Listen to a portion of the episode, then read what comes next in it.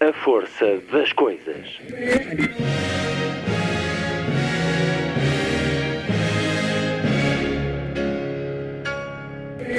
Welcome to the 109th last night of the proms.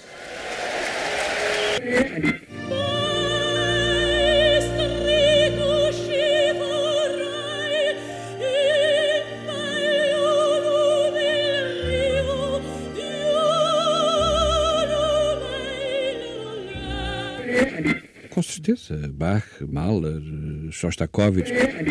Um programa de Luís Caetano. 12.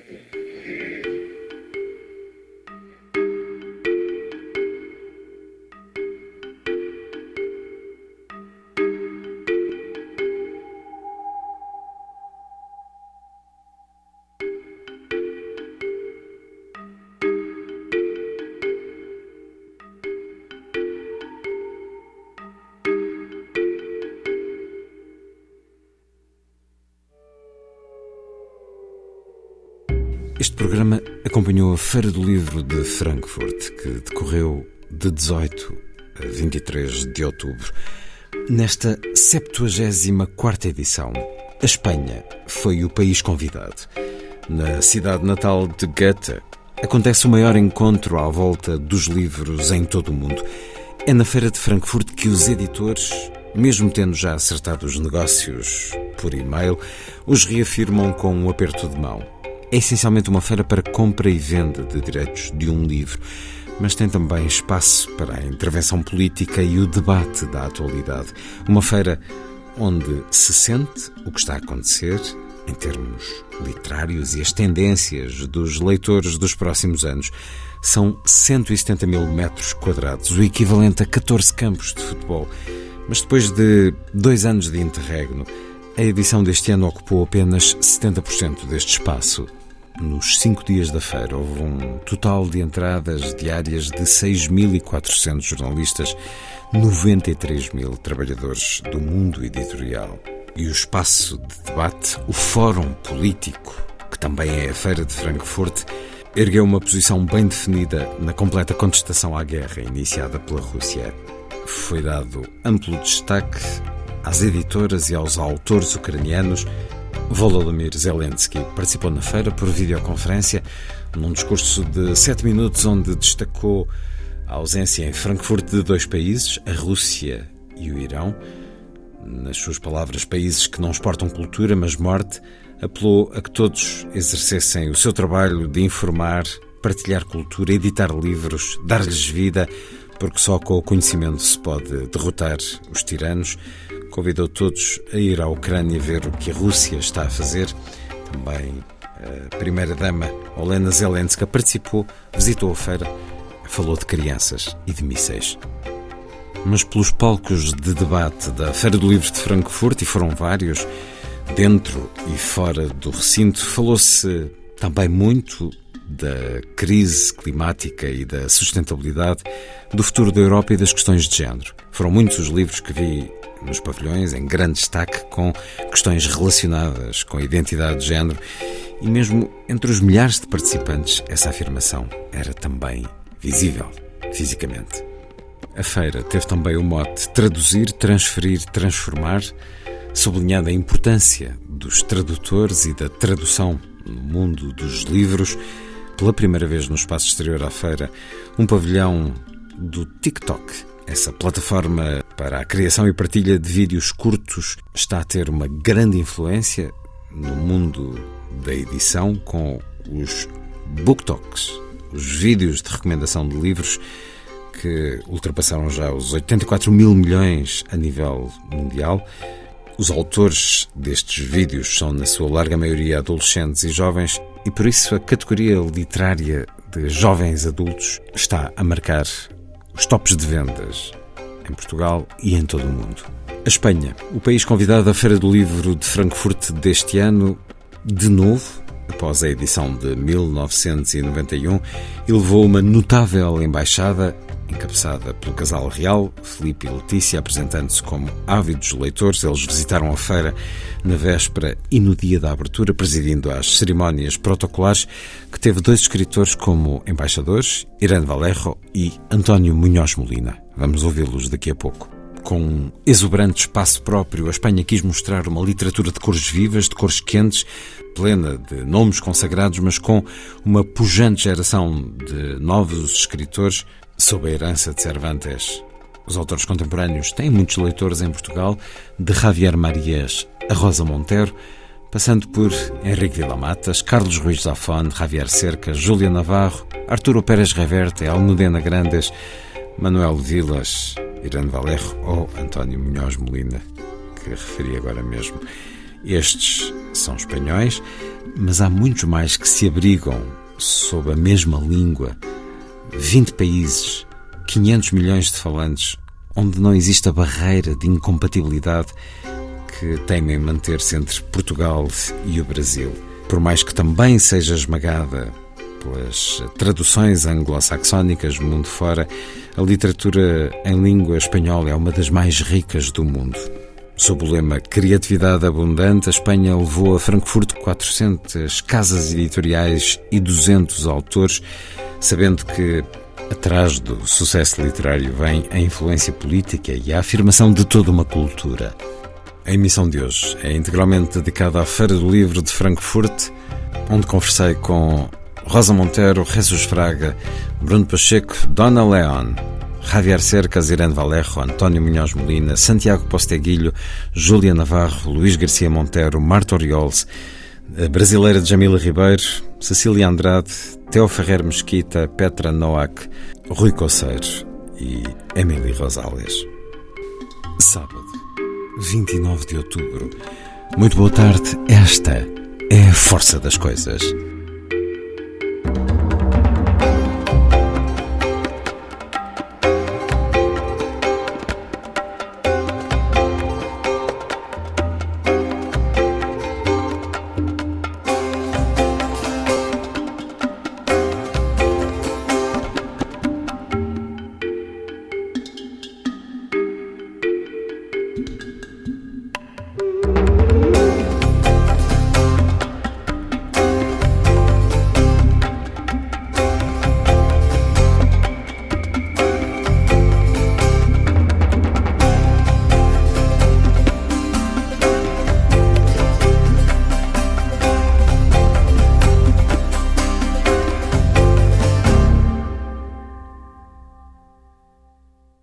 Irene Valerro abriu assim a Feira do Livro de Frankfurt. Existe un atlas, la literatura, donde todos los territorios son mi tierra. Puedo adentrarme en ellos al leer con el caminar de los ojos y de la imaginación. Estos viajes sin límites son posibles gracias al oficio de la traducción, un fabuloso hallazgo humano que alguien, cuyo nombre no recordamos, inventó en tiempos remotos, en el érase una vez de los cuentos. Como escribió José Saramago, los escritores hacen las literaturas nacionales mientras los traductores construyen la literatura universal. A quienes me han regalado la patria de su idioma, a quienes aceptan ser yo para que yo sea otra, mi familia de Babel, quiero expresarles mi gratitud infinita. Ahora mismo mis palabras se desdoblan en una traducción. El mismo río con distinta agua, idéntica partitura con diferente instrumento. Autora de O Infinito num Junco, Irene Valerro, convidada para abrir a participação oficial de Espanha enquanto país convidado na Feira do Livro de Frankfurt, juntamente com António Munhoz Molina, o autor de O Inverno em Lisboa, e é aqui que ele passará a estação que vai ter início em dezembro. Vamos escutá-lo daqui a pouco. Antes, uma conversa breve com Irene Valerro. caminhando pelos corredores largos e vastos da Feira do Livro de Frankfurt, onde a Espanha é país convidado, com 200 autores e 400 selos editoriais. Irene Valerro é uma das vozes que inauguraram esta presença de Espanha na Feira do Livro de Frankfurt e uma vez mais à conversa com a Rádio Pública Portuguesa Antena 2. Muito obrigado, Irene Valerro. Me sinto muito feliz de, deste reencontro. Gracias Vamos... por invitar-me. Muito obrigado nós. Pergunto-lhe que ideia essencial quis transmitir no seu discurso de ontem e o que é que espera que esta Feira do Livro de Frankfurt represente para a literatura espanhola? representa la oportunidad de, de, por un momento, atraer todas las miradas durante una semana ¿no? hacia eh, realmente la, la, diversidad, la polifonía de nuestras voces y, y, también tener la ocasión de algo que creo que es muy importante, ¿no? que es poder matizar algunos estereotipos sobre España que todavía permanecen. Por ejemplo. En Europa. Bueno, pues eh, quizá... Eh, queda muy grabada en la mente la idea de que España es un país aislado, ¿no? quizá por el recuerdo de, de los tiempos de la dictadura y esa excepcionalidad española. Y, yo creo que estamos demostrando que ahora ya somos una sociedad muy heterogénea, eh, compuesta por, por, muchas voces, que, que, estamos ampliando el territorio para las mujeres, hay nuevas voces de la inmigración, formamos parte de un gran eh, territorio eh, idiomático con Latinoamérica y, y bueno, pues entonces eh, representamos algo que es profundamente actual. Eh, diverso y, y creo que, que además eh, enormemente contemporáneo. Y, y, yo siempre reivindico las miradas del sur. Creo que es importante que en el norte de Europa no olviden que existen estas miradas que complementan, enriquecen y forman parte esencial de, de, del concepto de Europa. Será certamente um momento marcante para esse conhecimento e essa aproximação ao resto da Europa, ao resto do mundo. Irene Valerro, no Babélia do último fim de semana, o seu livro apareceu em segundo lugar a seguir ao teu rosto amanhã de Javier Marias numa escolha de 100 especialistas sobre os livros mais importantes de Espanha e da língua espanhola deste século. O que é que isso representou para si? Ah, bueno, eh, creo que lo recibí con incredulidad porque eh, mi libro nació tan pequeño, con tan pocas expectativas, yo nunca hubiera pensado y en absoluto imaginado que podría tener esa acogida y mucho menos pues que críticos y, y lectores y especialistas lo colocaran en esa posición.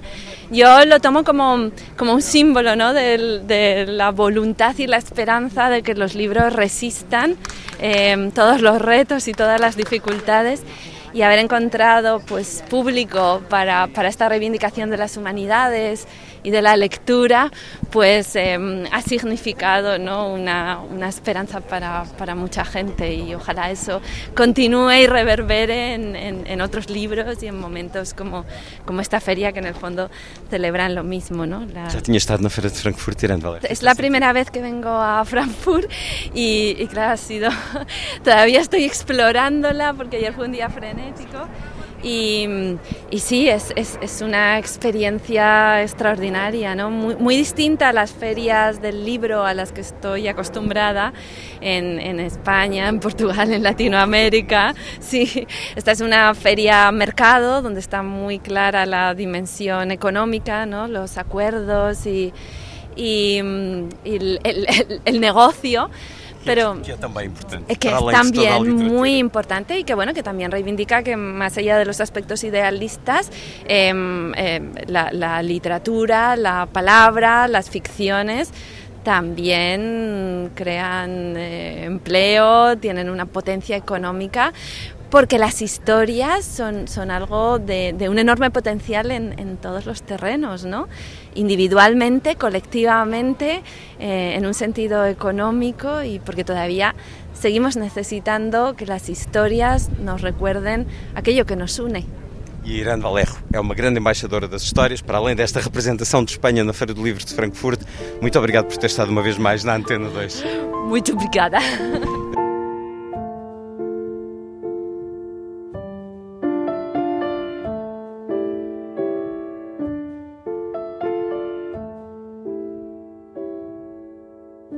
António Munhoz Molina é uma das vozes, um dos embaixadores desta presença de Espanha em Frankfurt.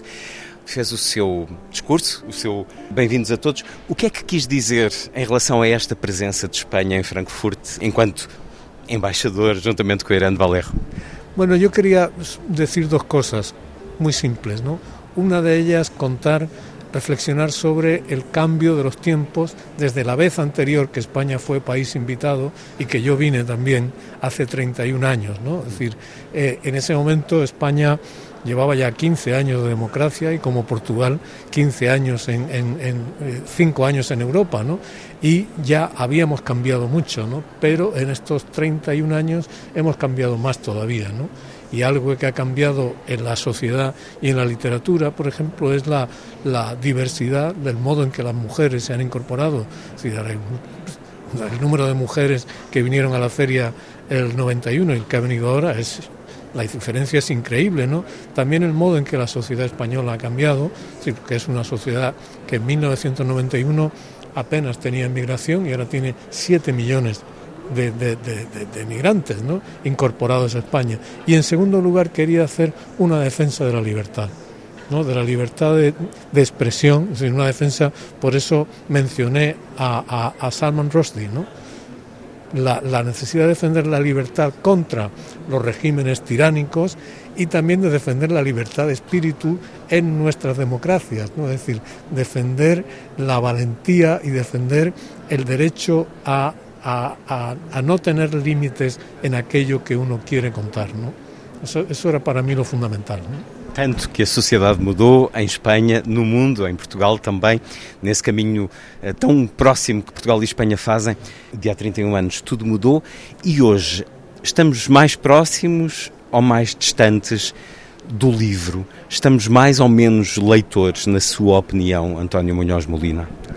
Bueno, el, una cosa que ha demostrado el libro en, en toda en, el mundo, en Europa y, y, creo que en nuestros países es que ha sido más resistente de lo que parecía. ¿no?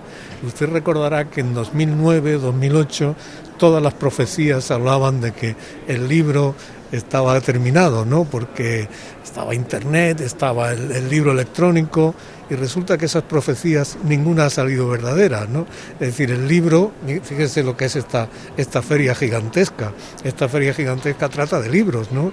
Y es un acontecimiento cultural y económico enorme, ¿no?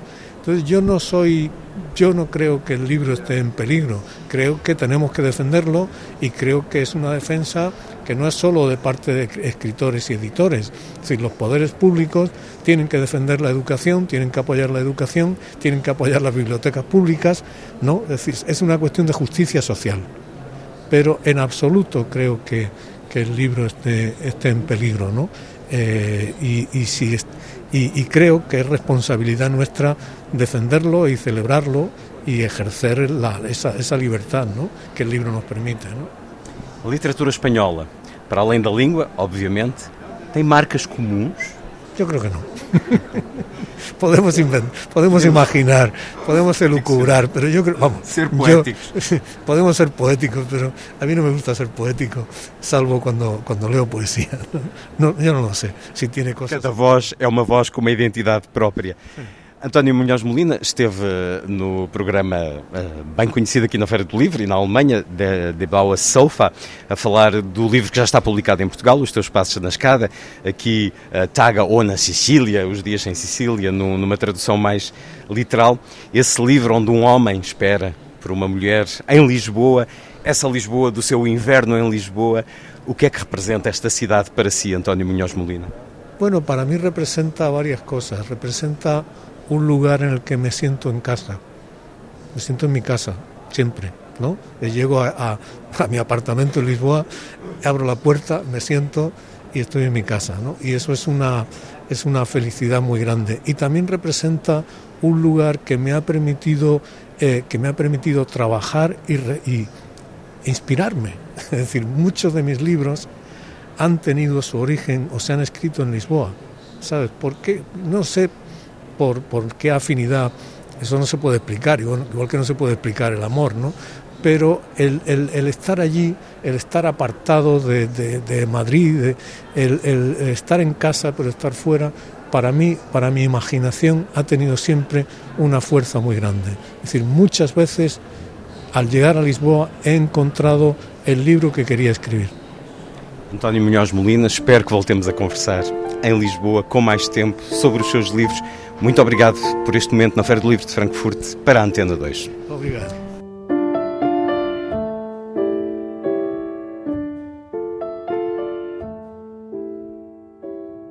Rosa Montero é uma das favoritas dos leitores em Espanha, em Portugal e em diferentes lugares. Foi um dos maiores aplausos na participação que teve na Feira de Frankfurt. Na realidade, teve várias. O microfone da Antena 2 aproxima-se sem aviso de Rosa Monteiro para lhe perguntar sobre um título do jornal em que ela colabora, onde cresceu como jornalista. A literatura espanhola no mundo tem baixa cotação. Fala-se pouco dela. Não, não puedo creérmelo. Que tal? Não te havia visto antes. Eu vi Rosa Monteiro ao longo destes dias na Feira de Frankfurt. Tem sido um entusiasmo. Como foi agora a conversa que teve? O maior aplauso que eu assisti em todos estes dias de Feira de Frankfurt mas via aqui no outro dia com um conjunto de jovens. O que é que esteve a fazer? Era uma, uma classe de uma universidade eh, alemana que está aqui a hora e meia de Frankfurt e que estão dando en la clase un curso que están haciendo sobre mis libros de ciencia ficción sobre los libros de Bruna Husky. ¿Alunos alemanes ou de diferentes alemanes? Alunos alemanes, pero de español, pero alumnos alemanes. Há diferença entre os seus leitores consoante a nacionalidade, Rosa Montero? Depende. No, fíjate que no, yo creo que cada lector es un mundo y cada lector completa el libro que lee, escribe el libro con el autor, cada lector. Y en ese sentido no creo que haya una diferencia radical. Lo que sí hay diferencia, fíjate, es en... Eh, por ejemplo, en el en los periodistas, en el tipo de preguntas que te preguntan los periodistas, en, digamos que en la cultura más social y más convencional sí que creo que hay diferencias entre los países.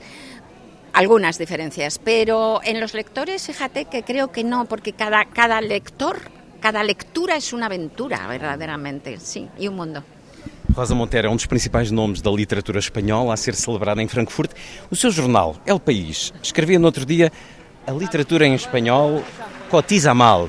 Sí. ¿Cuál es su opinión sobre eso? Yo lo te completamente de acuerdo. Creo que la literatura española está en un momento. Española de España, mm. porque la, la literatura mm, en la lengua es maravillosa. O sea, la gente en Latinoamérica están haciendo cosas increíbles. pero confunde de alguna manera. Sí, se confunde, puede confundirse. No me importa tampoco. Pero ahora, hablando de la literatura española de España. Yo creo que estamos en un momento de una calidad inmensa, con una, con una cantidad de, escritoras y escritores jóvenes haciendo cosas increíbles, con escritores mayores siguiendo su obra. Creo que hay una efervescencia y hay un momento muy rico y creo que el reconocimiento eh, mundial en general es inferior a la calidad de la literatura española y eso son por razones políticas, por razones culturales, por el peso que tiene el país en el, en el panorama internacional, que no tampoco creo que tenga el peso necesario. En concreto, en Alemania, yo creo que es uno de los países en donde más nos ignoran de alguna manera, ¿sabes? Hubo hace 30 años, hubo una, se puso un poco de moda España y tradujeron a unos cuantos, pero no salimos del tópico. Creo que tienen en general una mirada muy tópica sobre los españoles, como el español de la, de la siesta, el español de, la, de, las playas, del toreo, ¿comprendes? Y de la bata de cola. y es difícil salir de ahí. Esta feria puede ayudarnos, esta feria puede ayudarnos porque yo creo además que está siendo una feria muy bonita, muy bien planteada, con muchísimos, ah, hemos venido casi 200 escritores de todo tipo la feria en sí, el pabellón es precioso, es muy moderno, está fuera del tópico, sé que está sorprendiendo mucho, o sea que a lo mejor, bueno, pues puede ayudar un pouco. Com a presença da excelente literatura de Rosa Monteiro, da sua alegria e do seu sorriso, que muito enriqueceu esta presença de Espanha. Muito obrigado. Muito obrigada a ti sempre, é um prazer Até à próxima, Rosa. um beijinho.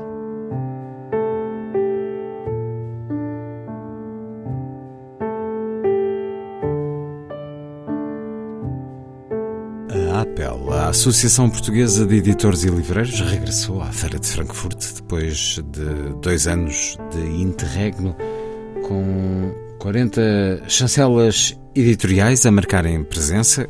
O espaço disponibilizado pela APEL permite que elas eh, tenham mesas para os seus encontros com editores de outros países, com agentes literários. Vamos a uma primeira abordagem com um dos editores presentes, Rui Coceiro, da Contraponto, a olhar para a Feira do Livro de Frankfurt e a edição, neste momento delicado em todo o mundo. Rui Coceiro, editor da Contraponto, na Feira do Livro de Frankfurt, o que é que se sente em termos da indústria do livro, de mudanças deixadas pela pandemia, por esta guerra?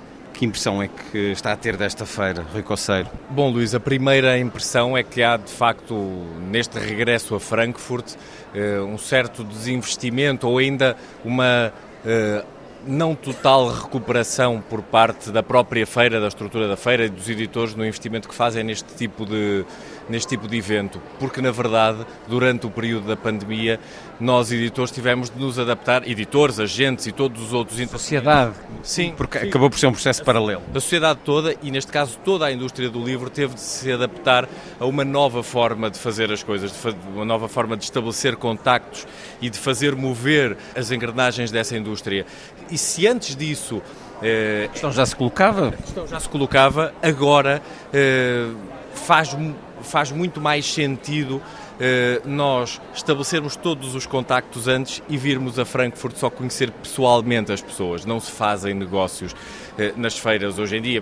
Poder-se-ão fazer alguns, mas na verdade vimos quase que concretizá-los ou de algum modo descobrir algumas, algumas, algum, alguns livros e alguns projetos que possam ter escapado eh, no contacto digital, eh, mas na verdade este tipo de feiras, feiras de direitos, eh, perderam algum, alguma importância durante este período, ou a sua perda de importância foi acelerada durante este período pandémico? Feira, também naquilo que exibe em cada uma das casas editoriais, mostra algumas tendências de mercado que também já se vem acentuando nos últimos anos.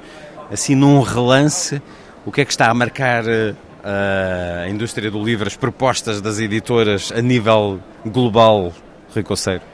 Na área da, da não ficção em que, trabalho, em, em que eu trabalho, eh, há um grande interesse por temas ligados à ecologia, eh, há um grande interesse pelas questões de género, pelo feminismo e esse tipo e é engraçado como esse tipo de perspectiva eh, invadiu todas as todas as áreas da não ficção, desde o ensaio mais erudito aos livros de divulgação, sei lá, científica até, e, portanto há uma há um aparecimento destes temas, eu diria, eh, em todas as áreas. Isso é muito interessante. Essa é talvez a tendência mais forte eh, que eu identifiquei este ano, tanto em reuniões com agentes literários, como em, como em encontros com editores eh, de outros países. Há uma aposta generalizada neste tipo de temática.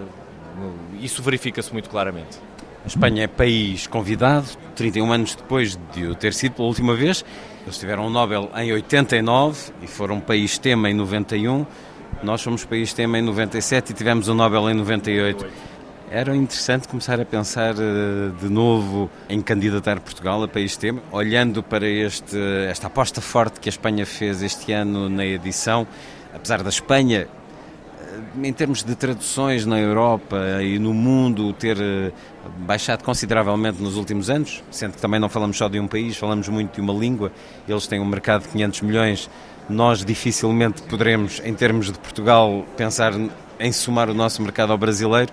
O que é que podemos fazer para a afirmação em termos globais? Eu acho que faz muito sentido, Luís, criar-se uma, uma estratégia para a afirmação da literatura portuguesa no estrangeiro, como fazem outros, outros, outros países. Eu já estive eh, em programas, as chamadas fellowships, noutros, noutros países, a convite eh, de institutos eh, criados especificamente para a promoção da literatura desses países no estrangeiro. Eh, muitas vezes esses programas são programas associados diretamente às participações nas feiras, nós vamos estar em Leipzig no, no, no próximo ano, mas eu acho que seria importante, e até eh, socorrendo-me um pouco dessa, dessa analogia, Luís, eh, entre eh, o, o facto de um país ser país tema e, e, depois isso ter, de algum modo, alguma relação com um uma conquista do Nobel de Literatura e nós sabemos que houve um investimento grande na altura, se não me engano, do AICEP no, antes da, da, da, conquista do, do Prémio Nobel eh, pelo, pelo José Saramago, eu acho que de facto a criação de uma, de, de uma, de uma hum, estratégia consequente, estruturada, né, poderia ser uma forma muito, muito interessante de afirmar a nossa literatura no estrangeiro, porque de facto eh, nós somos um país marginal a esse nível. Somos marginal pela nossa dimensão, como o Luís referiu e muito bem. Nós temos pouco mais de 200 milhões de falantes uma fatia maioritária eh, são falantes brasileiros e não há uma ponte, não há um diálogo atlântico eh, tão efetivo assim entre Portugal e o Brasil e é uma pena porque estima-se que em 2100 nós sejamos 500 milhões né, de falantes de língua portuguesa, maiormente à conta do, do crescimento em África, em Angola, sobretudo com a alfabetização e a escolarização em, em Angola, mas seria muito importante, de facto, nós conseguirmos criar um mercado da literatura lusófona e uma, e uma estrutura da literatura lusófona que eu acho que teria de ser sempre, de alguma maneira, guindada pela literatura portuguesa e pela presença da literatura portuguesa no mundo. Penso este espaço onde nós estamos agora, o espaço da, da APEL, poderia ser, no meu entender, eh, nos próximos anos, um centro de divulgação da literatura portuguesa. Eh, eu acho que ele neste momento tem valências muito importantes para nós, editores portugueses, mas talvez estivesse na, na, altura de dar um passo em frente e de conseguir transformar isto numa estrutura semelhante à que outros países eh, conseguem ter nesta feira e noutras, eh, mas nomeadamente nesta feira, e isso poderia ser de facto muito importante para, para a afirmação da nossa literatura. Eu olho aqui à volta para os livros que que estão neste, que estão neste stand e vejo que de facto há muitos autores muito bons no nosso país e tenho muita pena de que muitos deles sejam completos desconhecidos eh, noutros, noutros territórios. Isso não faz tanto sentido assim porque nós recebemos coisas de todo o mundo e vemos que, não, que os nossos autores não são inferiores. Isso passa muito pelo apoio à tradução, como sabemos, e está a ser feito, mas Espanha, nomeadamente, antes desta feira, nos anos mais recentes, apostou eh, muito fortemente nesses apoios à tradução, inclusive é sente-se em Portugal, na edição dos livros de autores espanhóis, geralmente vem sempre, foi apoiado por eh, instituições eh, várias e as próprias instituições nacionais espanholas percorrendo estes vastíssimos corredores, porque apesar de algum desinvestimento da feira continua a ser gigantesca, vamos vendo algumas diferenças em termos das culturas americanas, eh, asiáticas, europeias, uma interrogação que continua a pautar eh, quem visita de Portugal esta feira é porque é que nós não temos audiolivros como tem a Alemanha, os Estados Unidos, a Inglaterra, uma prática muito corrente uma prática em que poderemos talvez passar diretamente não dos audiolivros Ricoceiro, mas dos podcasts ou as, as, leituras feitas podcast,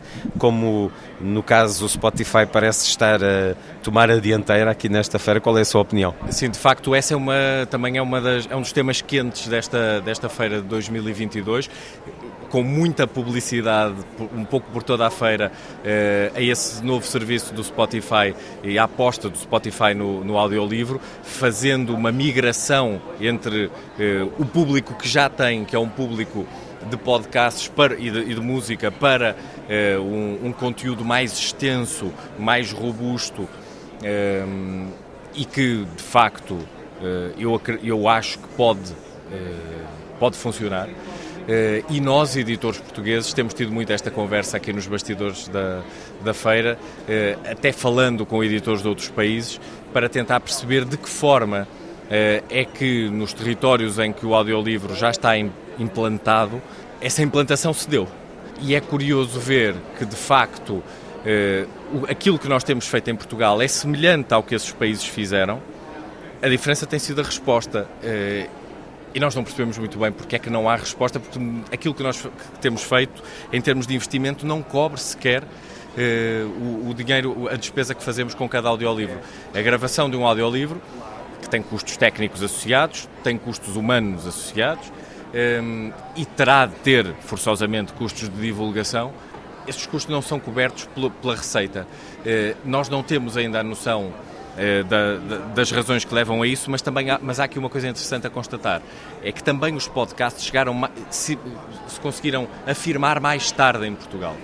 E se hoje me parece relativamente consensual dizer que os podcasts estão na moda em Portugal e que muita gente ouve podcasts, aliás, que toda a gente faz podcasts e, portanto, há podcasts de tudo e mais alguma coisa e alguns deles com sucesso enormíssimo. Também é curioso reparar que hoje em dia as pessoas às vezes referem-se a determinada figura dizendo ah, sim, esta pessoa tem um podcast, quando na verdade o que a pessoa tem é um programa de rádio, mas o podcast já é mais importante do que o número de, de ouvintes à escuta na, no, no éter. Um, Portanto, isto faz-nos constatar que de facto o podcast se implementou, mas quantos anos depois disso ter acontecido no estrangeiro? Isso dá-nos algum alento, dá-nos alguma esperança no sentido de podermos acreditar que se calhar daqui a alguns anos este investimento que estamos a fazer né, em audiolivros em Portugal neste momento, que não tem retorno, talvez possa vir a ter.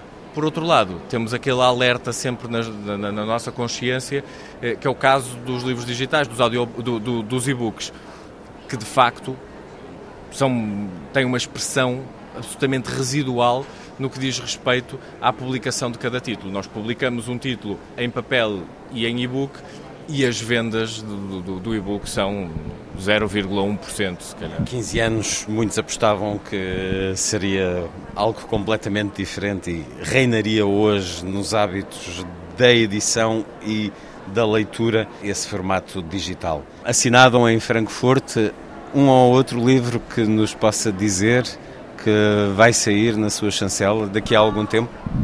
Eu espero uh, publicar dentro de algum tempo o novo livro de um sociólogo francês chamado Michel Desmurger, do qual publicámos na Contraponto no ano passado um livro chamado A Fábrica de Cretinos Digitais, um livro sobre o perigo da exposição dos jovens, das crianças e dos adultos, naturalmente, aos ecrãs é um livro que está já na quarta edição em Portugal, teve um impacto muito grande. Eh, e o próximo livro do Michel Desmurger eh, é um livro que tem como objetivo eh, sensibilizar os pais para a importância de, de, de, de fazerem dos filhos leitores. Este é um tema que, que me é muito caro e esta sequência que este autor francês dá ao livro anterior parece uma sequência natural e acho que é um livro que vai interessar muito a quem leu a, quem leu a Fábrica de Cretinos Digitais, porque era um livro propositadamente alarmante e que redundava ou de algum modo eh, desaguava no tema da leitura, da importância da leitura. O Michel Desmurger dizia que eh, esta geração de crianças eh, do ensino primário, do primeiro ciclo, eh, é a primeira geração da história desde que há registros, portanto, desde a Primeira Guerra, um, cujo QI é inferior ao dos seus pais. É a primeira vez na história que isso acontece e ele acredita que isso tem que ver com a sobreexposição eh, aos, aos ecrãs, porque essa sobreexposição tem efeitos cognitivos que estão a ser estudados agora, mas que já são visíveis e são naturalmente alarmantes para nós enquanto sociedade e eu diria para nós editores de forma, de forma especial todos os níveis. E neste dia em que conversamos, em que a feira abre pela primeira vez ao público em geral, é muito bom ver muitas escolas, muitos alunos uh, percorrerem estes corredores. É verdade, convergem muito para uh, as zonas asiáticas da mangá, uh, ou não, ou de outros livros de jovens adultos que estão também muito a marcar o mundo da edição nestes últimos tempos e o seu Baioa sem data para morrer, será que andou aí nas conversas entre agentes? Estou a falar com o autor que não trata disso, há quem trate, mas uh, temos algum horizonte de tradução, Rui Coceiro? Sim, curiosamente sim. Surgiram algumas conversas, eu não vim aqui para tratar disso, mas acabou inevitavelmente por acontecer. Ontem, num jantar, estivemos a negociar direitos para um país, não, não, não vou dizer qual, não está concretizado, não, não por superstição, mas simplesmente por não estar fechado. Eh, e há mais duas possibilidades também, eu diria, bastante consistentes e uma série de outras conversas, essas não, passam, não passaram ainda disso, mas eh, acredito que em breve estejamos a anunciar a venda de, de direitos para alguns, para alguns países e, como qualquer autor, isso é algo que me deixa muito feliz. E é um livro com um grande reconhecimento em Portugal e vai conquistá-lo certamente noutros lugares. Rui Conceiro, editor da Contraponto, muito obrigado. Obrigado, Luís.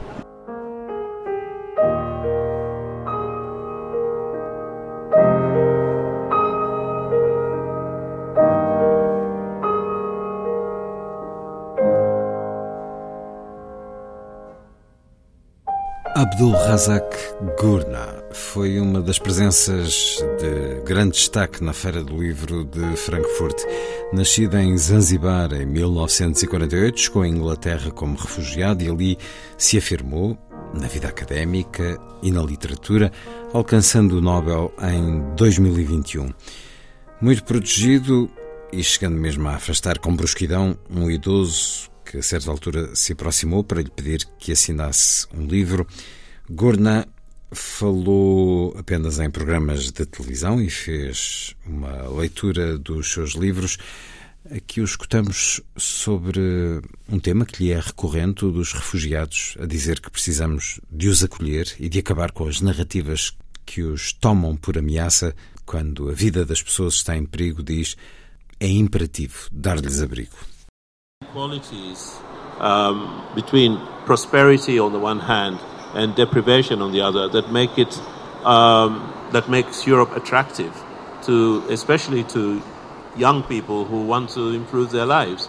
I know that the narrative uh, has turned these people into criminals in somehow, but when you think about it, there's nothing improper or criminal about wanting to improve your life, uh, and that's one kind of you see, we've now used the term refugee in such a useless, uh, generalizing way that we don't make a distinction between these young people, say, and people who are turning up because their lives are in danger or their cities have been destroyed by war and their families are at risk. So, like anybody else, the, um, the Afghanis, the um, Kurds, the Syrians, so look for somewhere safer than where they are. And it seems to me when you have, or the Ukraine, seems to me there is a, a sort of an obligation. When people's lives are in danger like this, there is an obligation to offer hospitality. But instead, there is this narrative of who are these people? Why are they coming to steal from us or to spoil our country? uh, to beg from us, etc. And I don't think this is humane.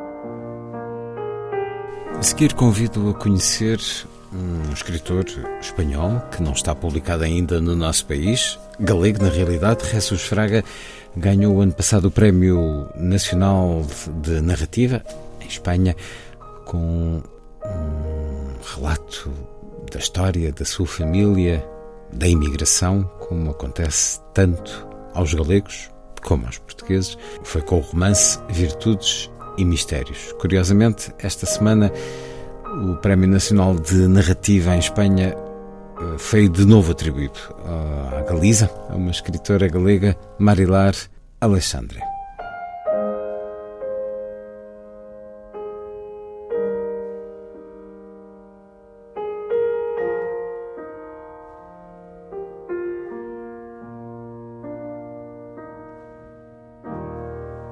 Feira do Livro de Frankfurt, uma conversa terminada agora mesmo andou à volta do conto publicado no número especial da Granta para esta edição da feira. Um dos participantes, Jesus Fraga, vencedor do Prémio Nacional de Narrativa com o livro Virtudes e Mistérios.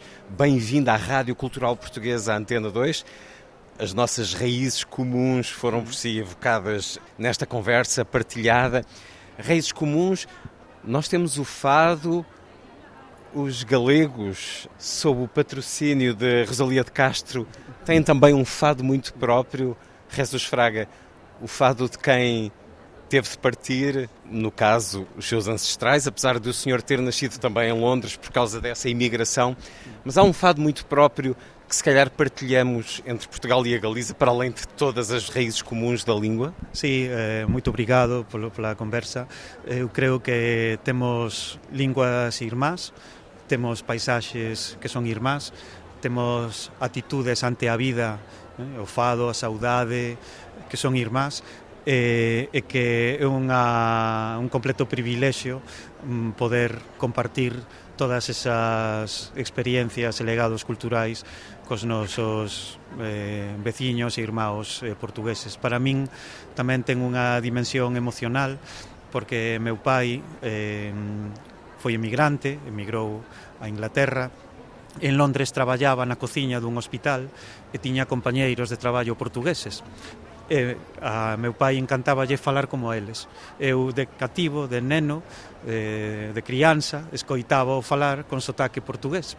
E, eso é un aligasao emocional que teño xa dende, dende crianza coa lingua portuguesa de escoitar a meu pai eh, falala, aínda que el era galego eh, cando estaba en Galicia falaba como os galegos, pero eh, ás veces dábaselle por falar co sotaque portugués eh, era maravilloso, era precioso.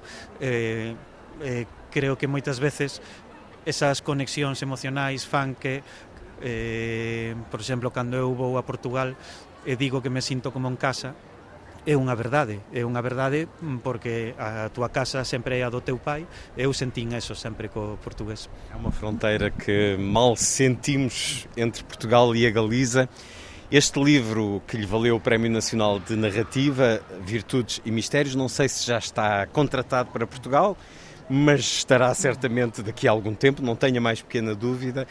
Fala muito dessa história da sua família, feita ficção. Foi particularmente difícil escrever este livro por causa disso? Ou, pelo contrário, foi libertador porque é algo que está dentro de si? Foi difícil e libertador foi catártico. Foi difícil porque o libro conta a emigração de tres eh, persoas moi importantes para min, a miña aboa, a miña nai e o meu pai. Eh, miña aboa está obrigada a emigrar cando o seu home, o meu avó Marcelino, marcha a Venezuela, di que vai volver rico, pero non volve. Na o volve, na o manda diñeiro, nada. Eh, daquela ela marcha a, a Inglaterra para é unha muller abandonada polo home e as, as miña, a miña nai e as miñas tías son tres crianzas abandonadas polo pai. Esa é unha situación de moita dor, moi, moi tráxica, e que por moitos anos que pasen esa ferida está aí. E cando eu escribía o libro quería dunha banda mm, contar as dificultades o complexo que foi o proceso de emigración, pero eh, tampouco quería reabrir esa ferida. Así que dar co equilibrio xusto entre mm, contar e non contar a palabra e o silencio foi o máis difícil, pero tiven moita moita dúbida, moitos moitas páxinas que que desbotei, que non quixen seguir con elas, pero ao final eh, creo que saiu ben e aproveito para dicir que agora teño unha xente literaria, que é unha italiana que se chama Ela Ser, pero vive en Lisboa. Así que creo que sí sería moi fermoso e para min un soño cumprido que as miñas virtudes e misterios poidesen falar a lingua portuguesa a algún momento. Não tenho dúvidas que voltaremos a falar com o livro na edição portuguesa na mão. A literatura galega tem uma identidade que se afirmou dentro da grande literatura de Espanha e da grande literatura em língua espanhola, porque não se restringe ao país. É uma literatura viva, da Galiza? Sí, eh, está moito viva, hai todos os xéneros, teatro, narrativa, ensayo, poesía, eh, novela negra, é unha lingua nese, nese sentido que ten todas as ferramentas para poder contar o mundo dende eh, a posisao de, da nosa literatura. Hai unha realidade que é unha lingua minorizada, que non ten a proxexao internacional que teñen outras linguas, e aí hai moito traballo para que facer que a mensaxen chegue a máis públicos. Pero, por exemplo, en Islandia, que son 300.000 habitantes, caben todos na cidade de Vigo. E, aínda así, son capaces de exportar a súa literatura e que o mundo saiba da súa lingua, das súas series, da súa música pois eh, o mundo é moi grande, moi diverso, temos que buscar o noso sentido nel. E os galegos, ademais, pois temos a sorte de ter unha literatura e unha lingua propia, pero que ao mesmo tempo é irmá do castelán, é irmá do portugués, A emigraxao levounos por todo o mundo, tamén hai unha corrente céltica que nos emparenta eh, con todos os, os, os povos atlántico do norte de Europa. Temos que saber aproveitar esas conexaos para chegar ao mundo dende eh, ese pequeno lugar no que estamos enclavados. Jesus Fraga, e as suas impressões desta feira, deste mundo dos livros reunido aqui em Frankfurt, já cá tinha estado enquanto jornalista ou qual é a sua impressão desta, desta edição? Não, é a primeira vez, é maravilhoso ver como o libro que, que é algo que chega ás nosas maos ao final é o resultado dunha cadea moi longa na que interveñen moitos factores e hai moitas persoas poñendo o seu talento para que iso sexa así. En un lugar como este todo iso está visível, está en primeiro plano e, e poder coñecer e ver todos eses traballos de todo o mundo eh, é algo que que devolve a fe no libro, sobre todo nun momento no que hai moita xente que di que está ameazado por novos modelos de narrar, polos videoxogos, polas series, que agora a gran literatura eh, faise nas, nas plataformas de televisao. Creo que o libro aínda ten moita, moita vida e un lugar como, como este é o mellor termómetro para confirmalo. Jesus Fraga, Prémio Nacional de Narrativa aqui na Feira de Frankfurt. Muito obrigado por ter estado na Rádio Pública Portuguesa Antena 2. Obrigado.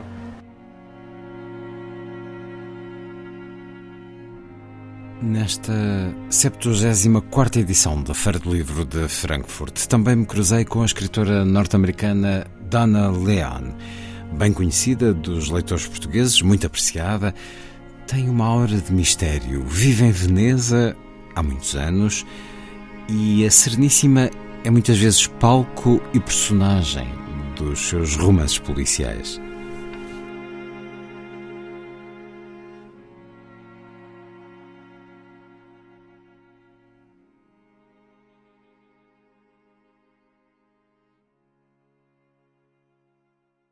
Dona Leon. Dona Leon, 30 anos depois de publicar o seu Morte no Lafayette, Aconteceu uma revolução digital durante estas décadas. Acha que as pessoas ainda querem ouvir Era uma vez?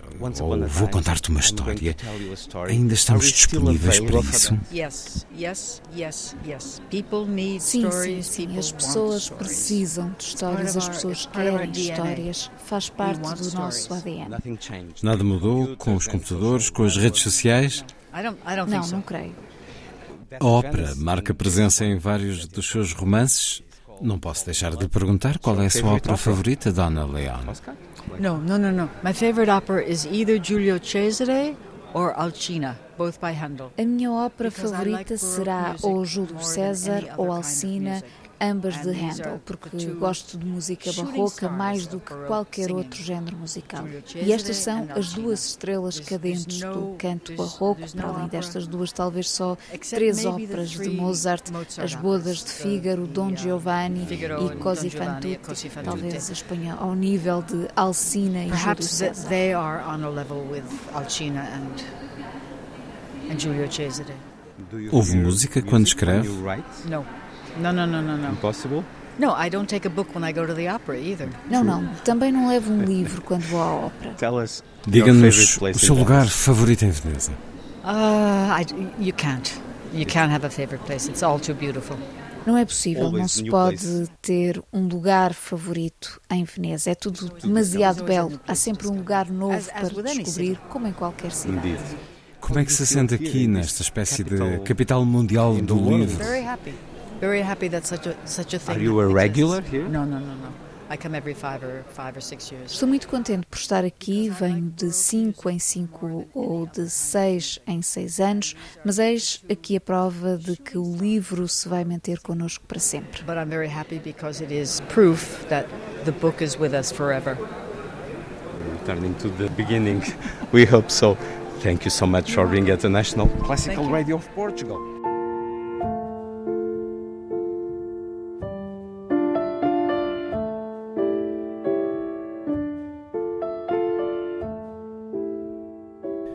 A seguir, uma conversa em português, nesta feira onde predomina o alemão, o inglês e neste ano o espanhol. Conversa com a ativista, professora e filósofa brasileira Jamila Ribeiro.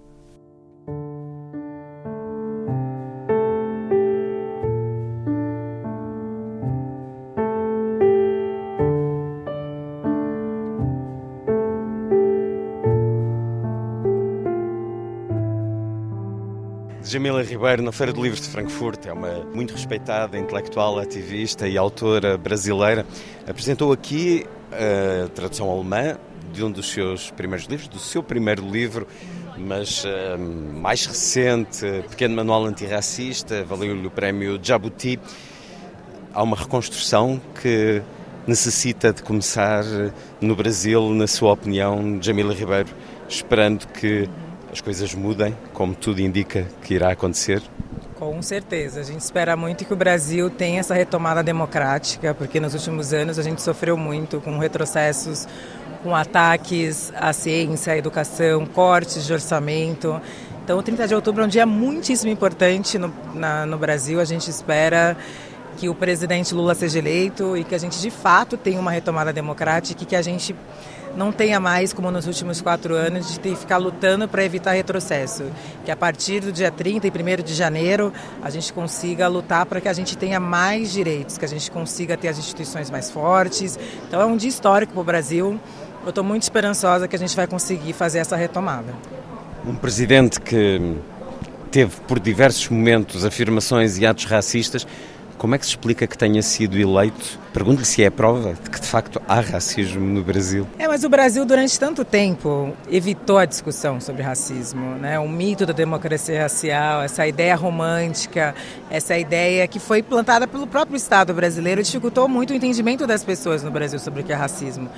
Eu percebo que, claro, tem o trabalho histórico dos movimentos negros, mas nos últimos anos a gente conseguiu ganhar mais força e ir para o debate público e fazer um trabalho maior de conscientização. Então, muitas pessoas no Brasil não se entendem como negras, a gente tem ali um problema muito grande por conta desse mito e da falta de discussão aprofundada sobre. Mas eu acho que também tem várias coisas envolvidas. Tem igrejas evangélicas que também têm um poder político no Brasil e que acabam fazendo, cumprindo o papel de Estado em muitos lugares no Brasil. São vários fatores que a gente tem que, infelizmente, faz com que as pessoas não entendam o significado de, desse presidente atual, porque ele fica muito num discurso moral, parece escamotear de fato as políticas sociais. Então, o Brasil é um país de 200 milhões de pessoas, é um, é um país de dimensões continentais. Então, a gente tem o Nordeste, por exemplo, se posicionando de uma forma, o Sul se posicionando de outra. Mas eu acho que com o tempo a gente vai conseguir fazer um trabalho maior de conscientização no país. Eu acho que a própria resposta do primeiro turno foi uma resposta, porque o Lula ficar 6 milhões de votos à frente, sendo não a primeira vez na história que o candidato que não é o candidato à reeleição passa na frente. Eu acho que as pessoas estão começando a perceber que precisa de uma mudança no país. Isso é consequência de uma narrativa de muitos anos, de muitas décadas, séculos, talvez uma narrativa que é preciso voltar a contar. É isso que faz. É preciso conhecimento, é preciso educação para que esse racismo acabe. Perfeito. São construções seculares. É, e é muito recente que a gente tenha conseguido ganhar forças, criar políticas públicas, por exemplo, para a população negra. Então é um trabalho para a vida inteira. Eu digo que a gente não pode desistir porque graças a quem lutou antes de mim eu estou aqui hoje e a gente, a nossa obrigação, eu acho, da minha geração é deixar um pouquinho melhor para a geração que vai chegar. É um trabalho que a gente não sabe quando a gente vai ver um resultado mais profundo, mas que a gente precisa fazer, que precisa ser feito. É, porque a gente não tem, é, a gente não pode ter o compromisso com o pessimismo vindo dos lugares que a gente vem.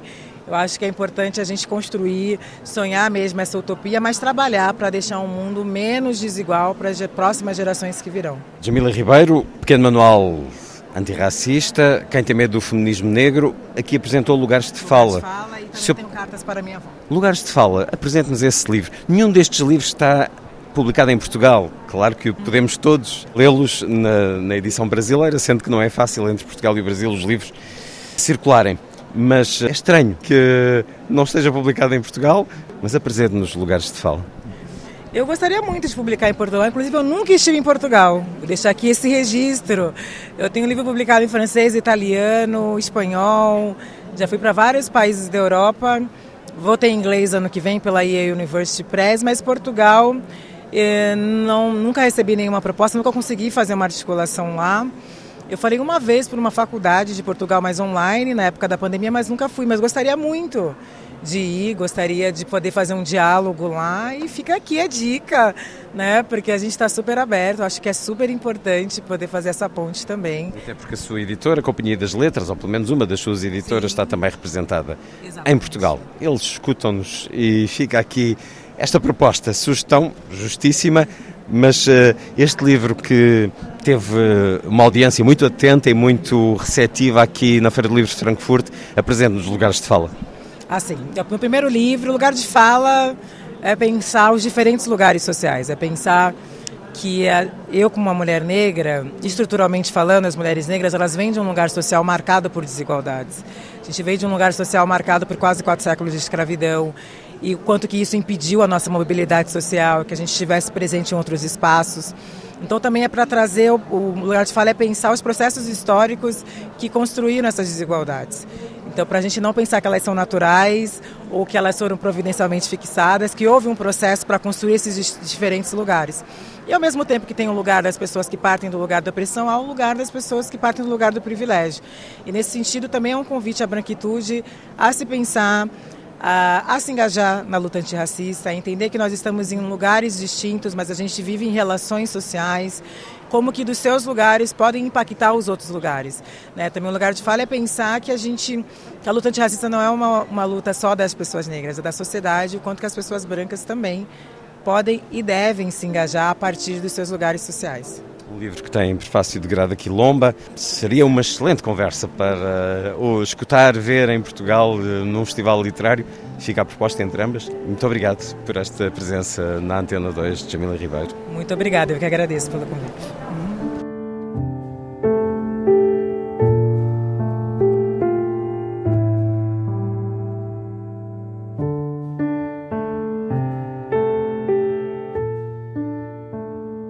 Voltemos agora à notável embaixada de escritores que atravessou a Feira de Frankfurt representando o país convidado, a Espanha.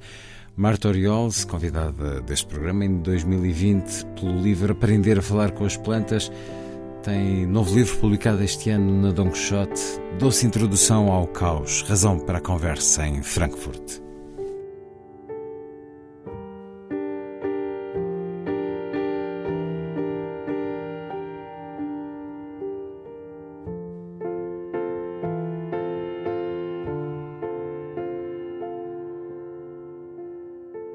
Fumar, não fumar, mudar-se, viver sozinho, ter filhos, não ter filhos, civilizar-se, viver com alguém, desejar mais coisas, arriscar-se a escolher determinadas profissões, decidir, tomar decisões embriagadas de novidade, como a obrigação vital de dar passos em frente, cada vez maiores, mais longe, que abracem mais responsabilidade e impliquem vertentes supersónicas, aspirações e resignações querer exprimir tudo num instante, repleto de falsas instruções de coragem individualista, mas na verdade governadas pela necessidade do sentimento de pertença.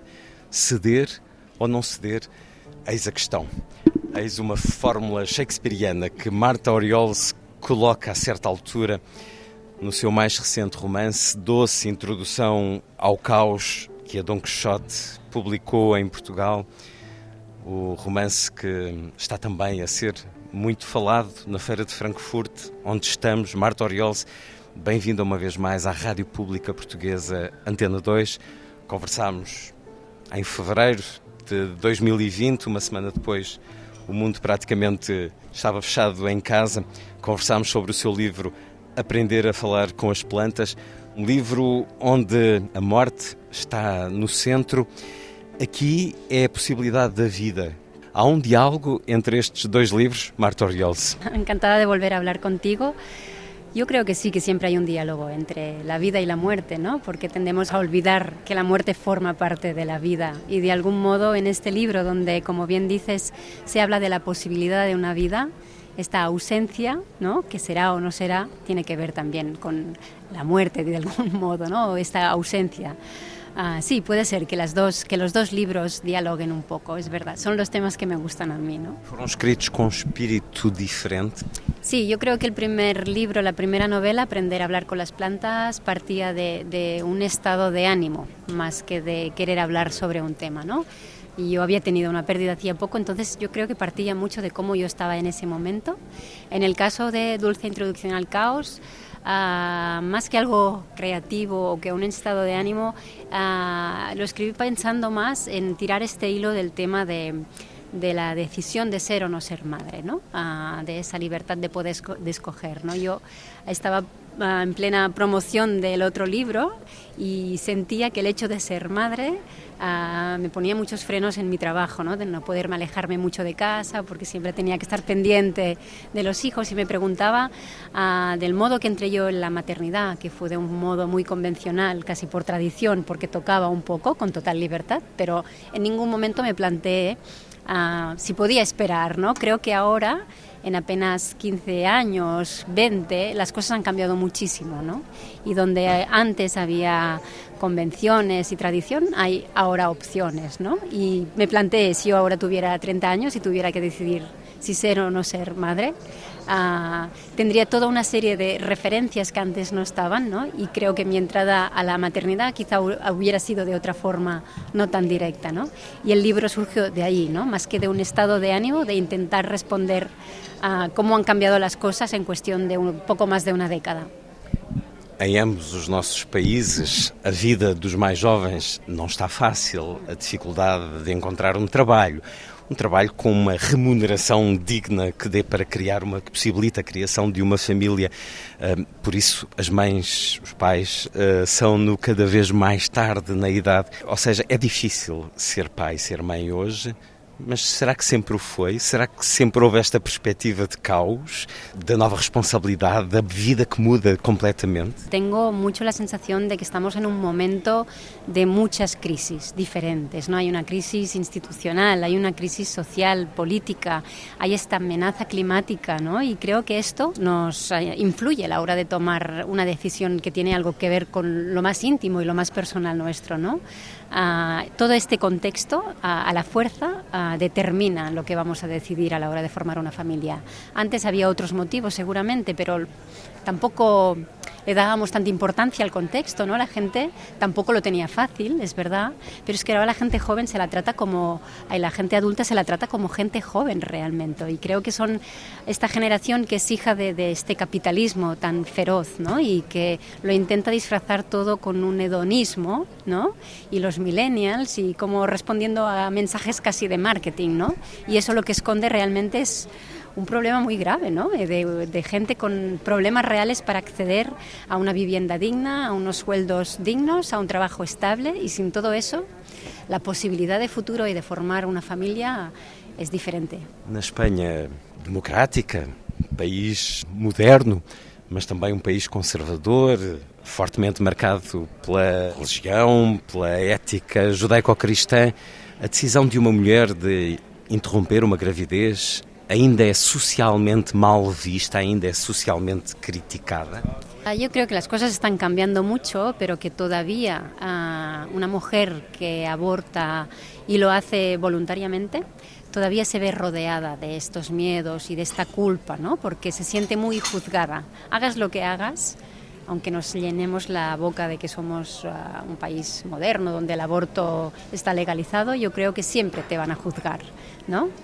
Uh, espero que las cosas cambien. ¿no? Y yo, yo en el libro no partía de ningún de debate, daba por hecho que, que el aborto es algo legal en España y, por ejemplo, no lo quería tocar como un debate, ¿no? simplemente daba por hecho que era algo que una puede hacer. Creo que en unos momentos donde los partidos conservadores están en auge otra vez y donde la mujer vuelve a ser como algo que tiene que volver hacia casa, hacia lo doméstico, Mm, es totalmente necesario escribir estos libros y partir de la base que eso es legal ¿no? y que está ahí y que la mujer tiene autonomía sobre su cuerpo. ¿no? Y, no quería entrar en debate, sino simplemente uh, poner un personaje que tuviera esa posibilidad, pero también no engañar al lector.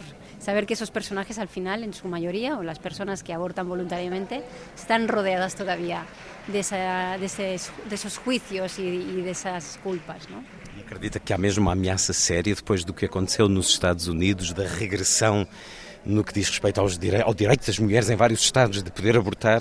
Aquilo que era quase uma distopia de Margaret Atwood, eh, quase que deu passos nessa direção o mundo com esta extrema-direita e estes conservadores que sobem ao poder? Dá, dá muito medo o mundo actual, a verdade é que sí, que dá medo ver como pouco a pouco vamos dando passos hacia atrás e a uma velocidade ¿no? que não te dá tempo casi a reflexionar sobre por qué está pasando todo esto, ¿no?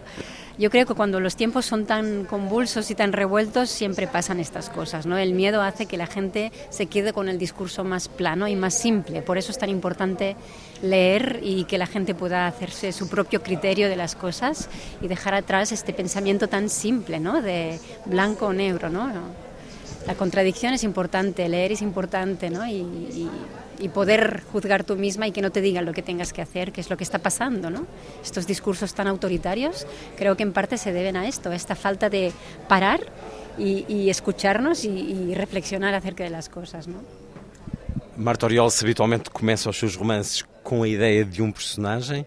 Neste caso foi Dani ou Marta, o personagem chama desta história? Pues fue Dani. Al principio incluso quería que Dani hablara durante toda la novela y que fuera el único personaje y que Marta fuera un personaje más secundario, pero a medida que iba escribiendo me parecía totalmente injusto, ¿no? porque yo también quería uh, que, que, la opinión de Marta, que el lector entendiera por qué Marta piensa como piensa y creo que era importante que lo contara ella misma, no, no a través de Dani. ¿no? Este romance estava escrito quando começou a pandemia, quando falámos nas correntes escritas, ou ainda apanhou eh, os primeiros tempos da pandemia? Lo terminé uh, cuando empezó la, la pandemia, por suerte, porque a mí la pandemia me dejó muy exhausta mentalmente, no era incapaz de escribir. No. ¿Fazía? ¿Vontad? Sí, estaba entre asustada y, y, y, creo que si tuviera que haber escrito la novela entonces no hubiera salido, porque me negaba, yo escribo mucho sobre la realidad que me, que me rodea y no, te, no me apetecía para nada hablar de la pandemia. O sea, qué suerte que lo había escrito antes. Lo que pasa que luego se vio afectada, pues evidentemente la promoción, ¿no? Porque no se podía hacer nada. Pero bueno, el libro está ahí, lo tradujeron en, en, en Portugal, que siempre es un placer y, y, y es, ilusiona muchísimo, ¿no? Que tus editores de la otra novela vuelvan a confiar en, en, tu, en tu texto e cream en ele. Marta Oriols, na Feira do Livro de Frankfurt, já participou no programa Der Blaue Sofa, onde a escutei com António Munhoz Molina, agora também numa conversa no Pavilhão de Espanha. O que é que sente em relação a esta celebração da literatura espanhola em Frankfurt? O que é que espera que resulte desta feira? Pues la verdad es que para mí es un honor estar aquí, ¿no? Uh, me preguntaban antes si no me incomodaba el hecho de que, como yo escribo en catalán, mm, venir representada por la Federación Española, ¿no? Pero Uh, yo creo que no, que es una oportunidad para poder explicar que escribimos en catalán y que se nos expresamos con una, una lengua totalmente viva, ¿no? Y la prueba de ello es que es una, una, lengua desde la que se traduce al portugués, al alemán, ¿no? Y creo que es una manera a estar en la feria de poder tener a los lectores cerca. Y creo que la literatura al final es eso, un diálogo entre culturas, ¿no? Y, que estar aquí es importante para, para disfrutarlo y para, para celebrarlo, ¿no? Temos que a Catalunha já foi tema da feira em 2008. Marta Oriols, doce introdução ao caos, a edição da Dom Quixote, uma conversa na Feira de Livros de Frankfurt, depois de termos conversado também na Pova de Varzim, correntes de 2020. Muito obrigado uma vez mais por estar na Rádio Pública Portuguesa. Muitas gracias a vosotros.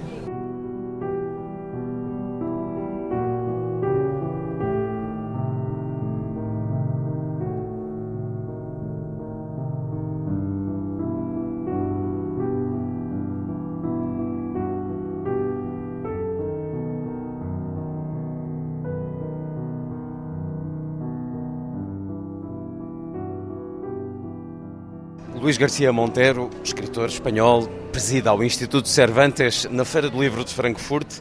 Pergunto-lhe o que é que espera desta presença da literatura espanhola, 31 anos depois, ser uma vez mais celebrada com um evento desta magnitude, nomeadamente enquanto presidente do Instituto que leva a língua espanhola mundo fora. Quais são as suas expectativas para o que daqui vai resultar? Pues eh, lo que yo espero como director del Instituto Cervantes es que Frankfurt, como la gran feria europea del libro, sirva para divulgar la cultura y la literatura española. Pero soy más ambicioso. Hablar de la literatura española es también hablar de la literatura en español y hay muchos países latinoamericanos que hablan el español y hablar de la literatura en español es hablar de la literatura iberoamericana y ahí estamos unidos Portugal y España y yo espero que la perspectiva iberoamericana, eh, la hermandad de nuestros idiomas, que forman un gran eh, conjunto a nivel mundial, sirva para potenciar eh, la presencia iberoamericana en Alemania, en el mundo y desde luego de manera fraternal en América Latina.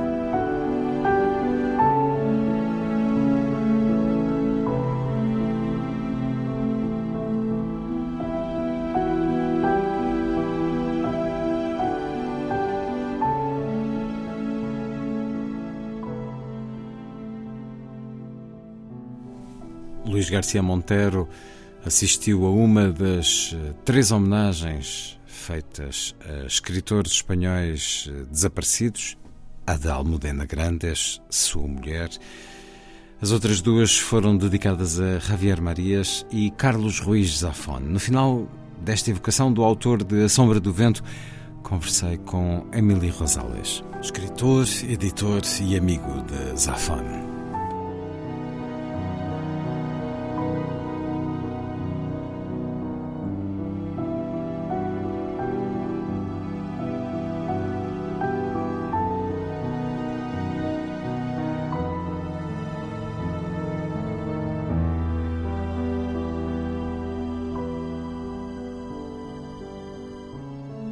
Los lectores españoles siguen leyendo a Carlos Ruiz Zafón, las nuevas generaciones de, lectores que se incorporan con sus libros juveniles, con sus, grandes obras del cementerio de los libros olvidados. Continúa siendo uno de los autores más leídos, sus libros se reeditan permanentemente. Pero lo mismo sucede en muchos países del mundo. Eh, Carlos Ruiz Zafón se ha convertido en un símbolo de la literatura del siglo XXI los lectores eh, adoran sus obras, la crítica en muchos países pues lo ha comparado con los grandes clásicos del siglo XX y esto hace que efectivamente sea uno de los mejores representantes de una nueva literatura que tiene que ver con una ciudad física que es Barcelona, con una ciudad real, pero tiene que ver sobre todo con la imaginación de un autor y con su capacidad para hacer que los lectores de cualquier país sueñen. Força dos livros permite que ultrapassem a vida dos seus autores. A Sombra do Vento passou muito por aqui, pela Feira do Livro de Frankfurt, a explosão quando foi publicado já há... Se publicou em 2001 e em Frankfurt em 2002 foi quando começou a... E, e, foi um dos livros da feira nesse ano, sí. se bem me recordo. Sí, sí, la, la Feria de Frankfurt es muy importante en, en la carrera de Ruiz Zafón porque a partir de la, del éxito en, en Alemania y de la recomendación de un ministro del gobierno alemán que dijo que no podía parar de leer y que quizá faltaba a sus obligaciones porque tenía que seguir leyendo La sombra del viento, empezó una carrera de publicaciones en todo el mundo que la ha llevado a tener más de 50 traducciones y lectores permanentemente en, en todos los países. Ahora mismo, si uno mira en las redes sociales, cada cinco minutos puede ver frases en 20 idiomas distintos de lectores que aman a Ruiz Zafón. E também aqui na Feira de Frankfurt, em vários pavilhões, continuo a ver os livros dele, nomeadamente A Cidade do Vapor, em diferentes línguas. Emílio a Catalunha, Barcelona em particular, continua a ser a capital da literatura espanhola, da literatura em língua espanhola, nomeadamente? Sí, sí con una proyección no solo en España, sino también en toda América Latina. También es la capital de la literatura en catalán, pero además Barcelona yo creo que con autores como Ruiz Zafón y con unos editores en toda la industria editorial eh, muy ambiciosos, con una gran capacidad, con una gran voluntad de, de incidencia literaria, es una de las, de las capitales del libro en todo el mundo. Eh, solo, una, solo una ciudad, Barcelona, en realidad en, dos ocasiones porque España fue país invitado y en otra ocasión porque lo fue Cataluña, pero en definitiva Barcelona como capital de la edición en catalán y en castellano ha sido invitada tres veces a la Feria de Frankfurt. Ningún otro país ni ciudad ha estado tantas veces, con lo cual esa esa proximidad entre el mundo editorial español, barcelonés y el de Frankfurt es algo que yo creo que es muy revelador. En 2008, con Cataluña a ser la primera región a ser país convidado, uh, politicamente há muito que se diga. Emily Rosales com o seu dragão gaudiano, esta marca muito Carlos Ruiz Lafone. Agradeço-lhe ter estado uma vez mais na Rádio Pública Portuguesa Antena 2. Muchas gracias, muchas gracias.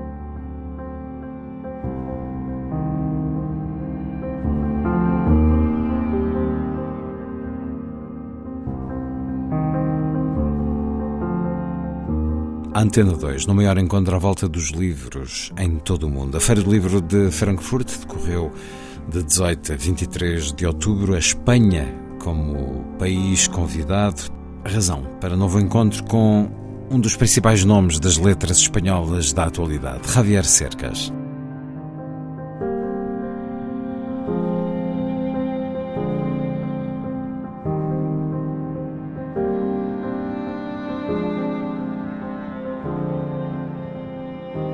Javier Cercas, conversamos agora na Feira do Livro de Frankfurt, onde tem uma agenda cheia nesta edição em que Espanha é o país convidado. O que é que espera que traga à literatura espanhola esta edição da Feira do Livro de Frankfurt? Seguramente sí lo que hace la Feria de Frankfurt es eh, enfocar a una determinada literatura, eh, que la gente preste atención a esa literatura. Creo que eh, editores van a estar más pendientes de lo que ocurre en España y en mi caso particular no sé si van a cambiar mucho las cosas. No Babélia do último fim de semana, numa escolha de 100 livros do século XXI por um conjunto de especialistas espanhóis, Javier Cercas tem vários livros. O que é que isso significa para si, ser um autor com uma das maiores projeções atualmente em Espanha? Bueno, las listas no tienen ninguna importancia. Lo que importa son los lectores. Eso sí que importa. ¿Y tiene lectores un poco por todo lado? Tengo lectores por todo el mundo y esto me hace muy feliz porque no hay literatura sin lectores. Las listas, los premios están bien, pero no es lo esencial. Lo esencial son los lectores. ¿Sabes por qué?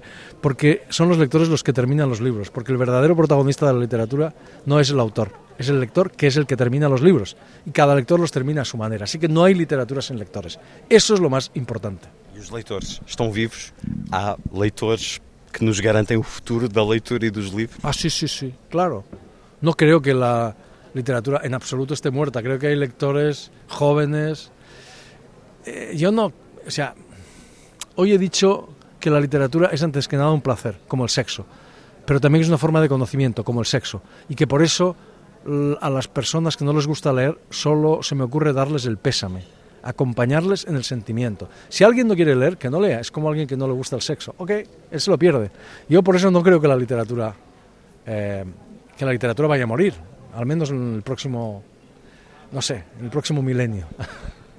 A trilogia Terra Alta está a ser publicada em Portugal, Independência agora, virá o Castelo do Barba Azul daqui a algum tempo. Apresente-nos esta trilogia aos leitores portugueses que ainda não contactaram com ela. Dicen que es una que es una trilogía policial. No lo sé, yo creo que todas mis novelas son novelas policiales porque en todas hay un enigma y alguien que intenta resolver ese enigma. Así que siempre he escrito novelas policiales. Borges decía que todas las novelas son novelas policiales. Eh, yo estoy de acuerdo. Estas novelas, sin embargo, están protagonizadas por un policía. Son tres novelas distintas y un solo libro verdadero. Se pueden leer autónomamente, pero, pero al final conforman una sola novela. Y, y todas giran en torno a un personaje principal, para mí extraordinario. Yo me he enamorado de ese personaje, que se llama Melchor Marín, extraordinariamente contradictorio, lleno de sombra, pero también lleno de luz. Y creo que todas las creo que toda la trilogía gira en torno al tema de la, de la, de la ley, de la justicia, de la venganza. Y espero que sea mi mejor libro. Yo siempre aspiro a escribir libros fáciles de leer y difíciles de entender. Libros que el lector lea como turning pages, como dicen los, los ingleses, ¿verdad? Los, los, los anglosajones, pero que se puedan releer infinitamente. Creo que las obras, no hay obras maestras aburridas. Yo creo que la literatura tiene que ser divertida, tiene que ser entretenida, tiene que ser apasionante y que por eso puedo decir las cosas más importantes del mundo. Eh, Cervantes era el escritor más gracioso de su época y Shakespeare era muy divertido. E por isso siguen sendo grandes. Se o sentem os leitores portugueses também, com as leis da fronteira, o impostor, os soldados de Salamina, esta terra alta que se concluirá uh, daqui a não muito tempo. Javier Cercas, na Feira Livre de Frankfurt, uma vez mais para a Rádio Pública Portuguesa Antena 2. Muito obrigado. Muito obrigado.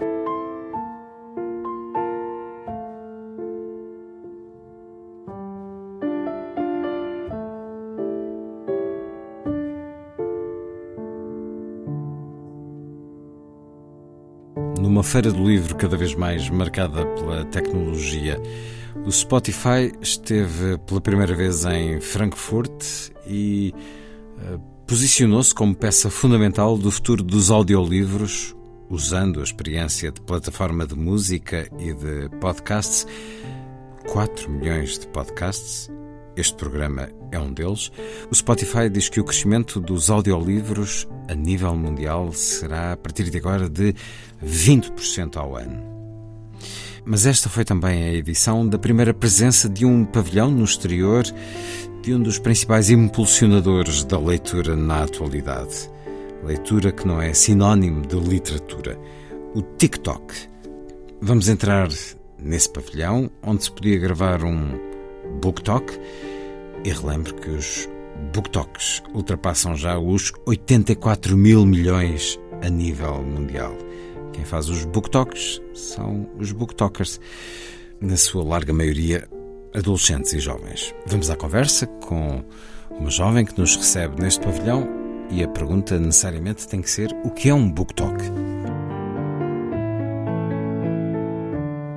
Like a platform for users to to review books, to uh, exchange recommendations, to search for inspiration, for book inspiration, but also a platform for authors to to kind of promote É uma plataforma para os utilizadores apresentarem as suas recensões de livros, partilharem recomendações, procurarem sugestões, mas também para os autores promoverem os seus livros e conquistarem leitores. É uma rede social que dá às gerações mais novas motivação para lerem de novo, para ir a uma livraria. social media platform to inspire them to read again, to go to to a bookstore to read again and yeah, to pick up a book basically. Por isso os livros para jovens adultos são tão populares no TikTok, porque são essencialmente os jovens e nesta comunidade, Colin Hoover é uma espécie de deusa? yes, I mean, of course she got she gained a lot of popularity through TikTok. Sim, é verdade que ela ganhou muita popularidade no TikTok. O novo livro dela saiu ontem e já está no top. It is, it is. Before maybe. Yeah. Eis uma das marcas mais vincadas do mundo da edição hoje. Formam-se comunidades, grupos, à volta de um livro, de um autor. Ou será que isto aconteceu sempre?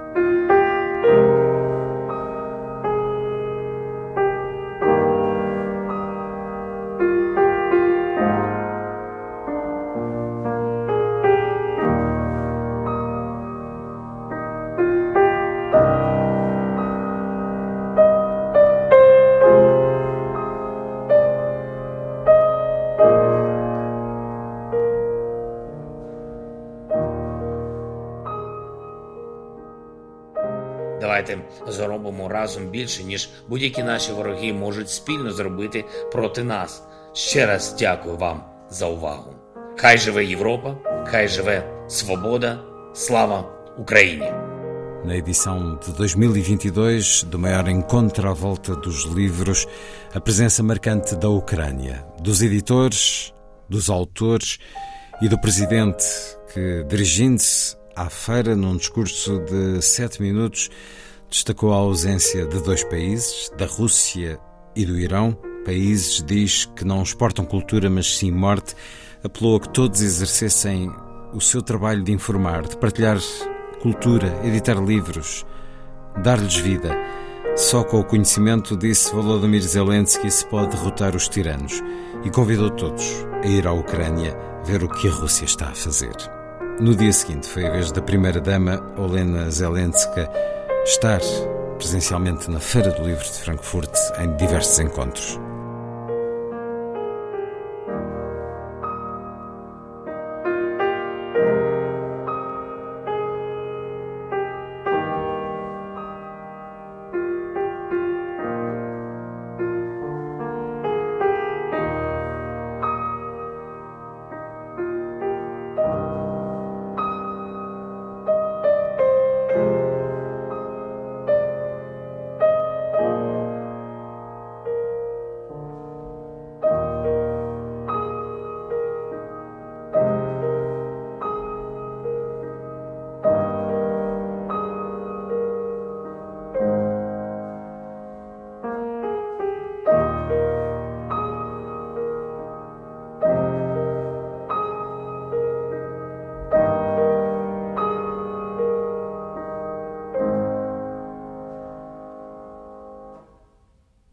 À conversa com os editores portugueses, agora Cecília Andrade, da Dom Quixote.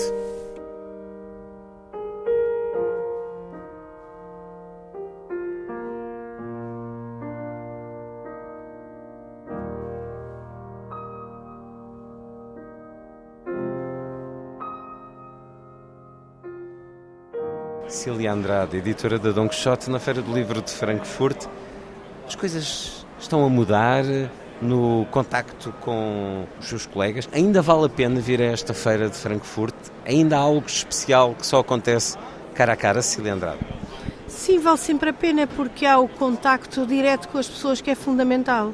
Nós passamos o ano a mandar mails e às vezes a falar ao telefone e às vezes até com videochamadas, mas o, o, os abraços são muito importantes, são contactos às vezes de muitos anos, desde o princípio, e, e, é fundamental olharmos nos olhos e, e partilharmos uh, conversas e livros. Pode acontecer as pessoas estarem menos tempo na feira, reduzirem o número de reuniões. Uh, tivemos dois anos de pandemia, um dos anos não houve feira, o ano passado houve, mas acho que foi uma coisa bastante triste, com pouquíssima gente. Fale-nos um pouco do que é ser editor nesta feira. Como é que têm sido os seus dias desde que chegou aqui neste espaço, nestes tantos quilómetros que se percorrem ao fim do dia e se puder, diga-nos qualquer coisa que vamos uh, poder ler daqui a algum tempo na Dom Quixote. Nós vimos para aqui com uma agenda muito apertada, com reuniões de meia meia hora e às vezes uh, uh, alguma distância de umas reuniões das outras. Portanto, passamos o dia a correr. Eu hoje já fiz 15 mil passos, estava agora a reparar no, no meu telefone. E que às vezes também ficamos um bocadinho baralhados com as línguas. Estamos a falar francês, depois começamos a falar inglês e depois espanhol, enfim. E, e... Então já te vem como vendedora e compradora? Vem basicamente como compradora. Uh, nós trabalhamos com alguns agentes que vendem os nossos livros e, e, vender e comprar é bem diferente e os contactos são diferentes e, e nós vimos mais como, como, compradores, embora haja sempre editores conhecidos a quem recomendamos livros. Mas, mas é como compradores. Fale-nos de alguns títulos que vamos poder ler se lembrar. Uh, eu só posso falar de um, porque isto é, a concorrência é de facto feroz. Eu tenho aqui muitas coisas interessantes, mas não posso dizer. Mas fechamos, fechamos uma coisa, um contrato uh, com o, novo livro da série Milênio, do, do Stieg Larsson, que mudou o autor, é uh, uma senhora, chama-se Katrin Smirnov, e vai sair agora dia 4 na, na Suécia, e nós daqui por um ano tencionamos publicá-lo. Eh, será o Milénio 7. E, e, e... Terceiro autor, ou segundo autor depois do original. Sim, exatamente. E, e eu estou com muita fé nesta mulher. Já o tempo é das mulheres e acho que esta mulher vai dar, vai dar a volta a, a, às histórias e, vai prolongar bem a memória do Stieg Larsson que tanto nos apaixonou, pelo menos a mim. Foi uma, um fenómeno uh, de leitura uh, há alguns anos, fiz parte dele também. Ficamos então com esse anúncio de que virá novo livro, o sétimo dessa saga de Os Homens que Odeiam as Mulheres, escrito agora por uma mulher. Cília Andrade, muito obrigado por esta partilha na Antena 2. Obrigada, Luís.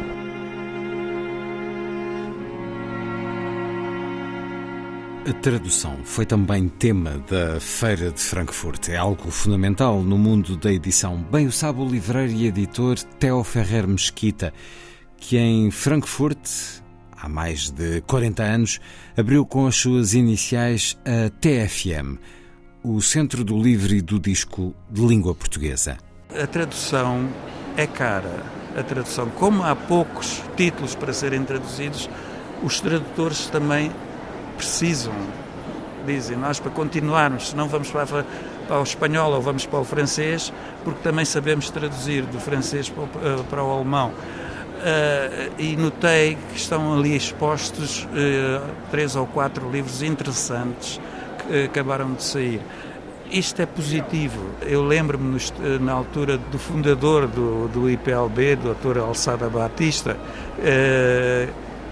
foi com ele que eu fui ter com ele e disse: Olha, isto é importante. Temos muito pouco autores. Nós estamos. Já, a, a, censura já acabou. Estamos a viver em democracia. Os, os, os, editores alemães e outros editores querem saber o que é que há de novo da literatura portuguesa. E, e isso, pouco a pouco, e depois em 89, como sabe, foi Portugal uh, país tema. 97, não é? 97. Uh, deu um grande impulso. Portanto, eu acho que nesse sentido, Portugal, e se continuarmos assim, uh, está a correr bem. Porque há interesse, há interesse. É o Ferrer Mesquita, um embaixador das letras portuguesas na Alemanha continua a sê-lo, apesar da livraria editora estar já noutras mãos, tem muito boas mãos também. Essa palavra sempre em estímulo à edição eh, de autores portugueses na Alemanha permanece. Muito obrigado uma vez mais por estar na Antena 2. Teo Ferreira Mesquita, o homem que levou José Saramago ao aeroporto duas horas antes dele ser anunciado como vencedor do Nobel. A conversa agora com quem sucedeu a Teo Ferreira Mesquita neste verdadeiro centro cultural da língua portuguesa em Frankfurt. Um momento sentado, o que não é fácil nesta feira onde andamos sempre de um lado para o outro, em Frankfurt, capital mundial do livro por estes dias, agora na TFM, Centro do Livro, que uh, se afirma aqui em Frankfurt, primeiro com o seu criador, Theo Ferrer Mesquita, agora com Petra Noack, que me recebe no seu espaço, rodeados que estamos de livros de autores portugueses ou de língua portuguesa, com a tradução. Acabei de falar há pouco com Jamila Ribeiro, que tem aqui a tradução de Lugares de Fala, uh, também um livro disponível na TFM Livraria e Editora. Petra Noack, Antes de mais, como é que chegou aqui? Como é que se tornou esta sucessora de Theo Ferrer Mesquita neste espaço, dando-lhe agora a sua identidade? Como é que esta relação com os livros de autores de língua portuguesa se tornou parte da sua vida? Bom, isso é uma longa história. Eu estudei uh, românicas e português na Universidade de Leipzig, depois fiz um semestre de Erasmus em Lisboa e... Estudou é, português e literatura portuguesa porquê? Porque, bom, por uma, naquela altura foi, queria começar uma nova língua uh, após a escola e caiu no português, que não queria fazer espanhol porque já muita, muita gente estudou espanhol e uh, teria que ser uma língua muito falada no mundo, mas talvez pouco estudado por outras pessoas. Então, tornou-se uma, uma boa, foi uma boa solução que tive. E apaixonou-se depois pela literatura, podia não gostar, podia a coisa não correr bem. Sim, tive uma, uma ótima leitora e ótimos professores na Universidade de Leipzig, então a leitura de Camões convidou muito escritores e realizadores e assim começou a paixão pela literatura portuguesa. Depois fiz um estágio na TFM, naquela altura em 98, então praticamente o 99, pouco uh, após a entrega do Nobel ao Saramago, ainda conheci o Saramago. e pronto, agora já estou mais de 20 anos na TFM. E agora assumiu a gestão da livraria aqui em Frankfurt. Como é que avalia a evolução do interesse dos alemães pela nossa literatura? Tem sempre uh, algumas ondas, né, que Portugal foi país tema em 97 da Feira do Livro de Frankfurt, depois uh, uh, houve agora nos últimos anos um interesse porque Portugal tornou-se país convidado da Feira do Livro de Leipzig. A feira não, não chegou a realizar-se por causa da, da pandemia, mas, mas... acabou por existir uma embaixada de escritores que teve, teve uma, uma, agenda de atividades em Leipzig. Sim, é, o Instituto Camões e a DG Lab uh, esforçaram-se muito, houve apoio à tradução e uh, também muitas, muitos livros novos traduzidos de autores portugueses para o alemão. Quem são os autores principais que o público procura, o público na Alemanha? Isso também muda. Ultimamente são autores mais jovens, por exemplo, Afonso Reis Cabral. Os jovens a caminho dos 50? Bom, Afonso Reis Cabral ainda não. não ainda não. É, não assim tão... Mas os outros, como vai dizer...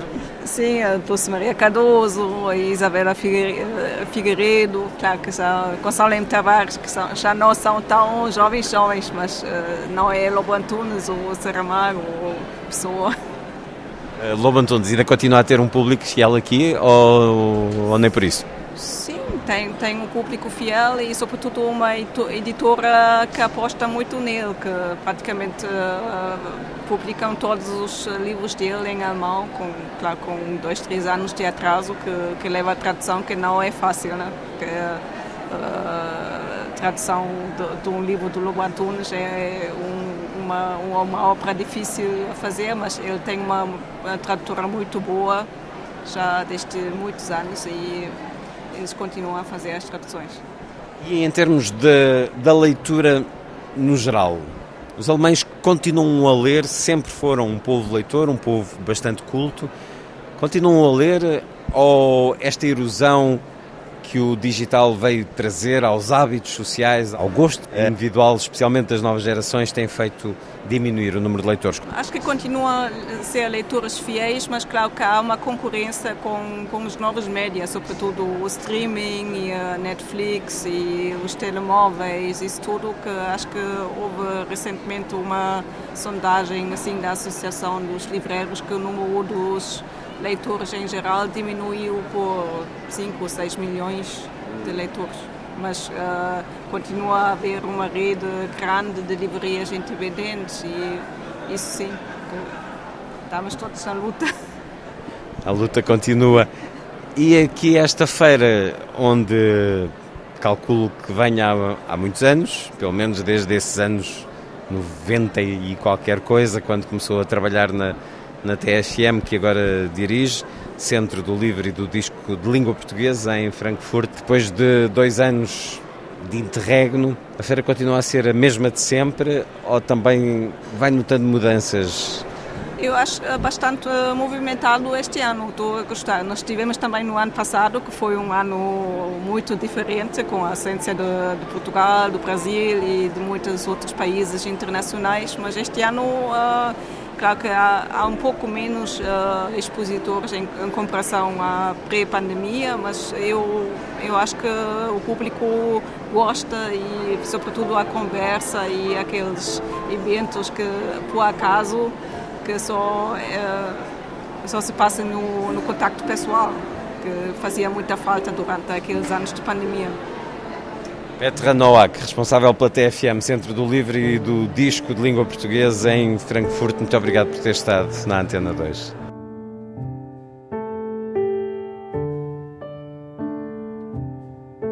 E voltamos à Espanha, país convidado da edição deste ano da Feira de Frankfurt e a dois dos 200 escritores que marcaram presença ao longo dos cinco dias. Dois escritores já convidados deste programa, com leitores no nosso país, Santiago Posteguilho e Júlia Navarro.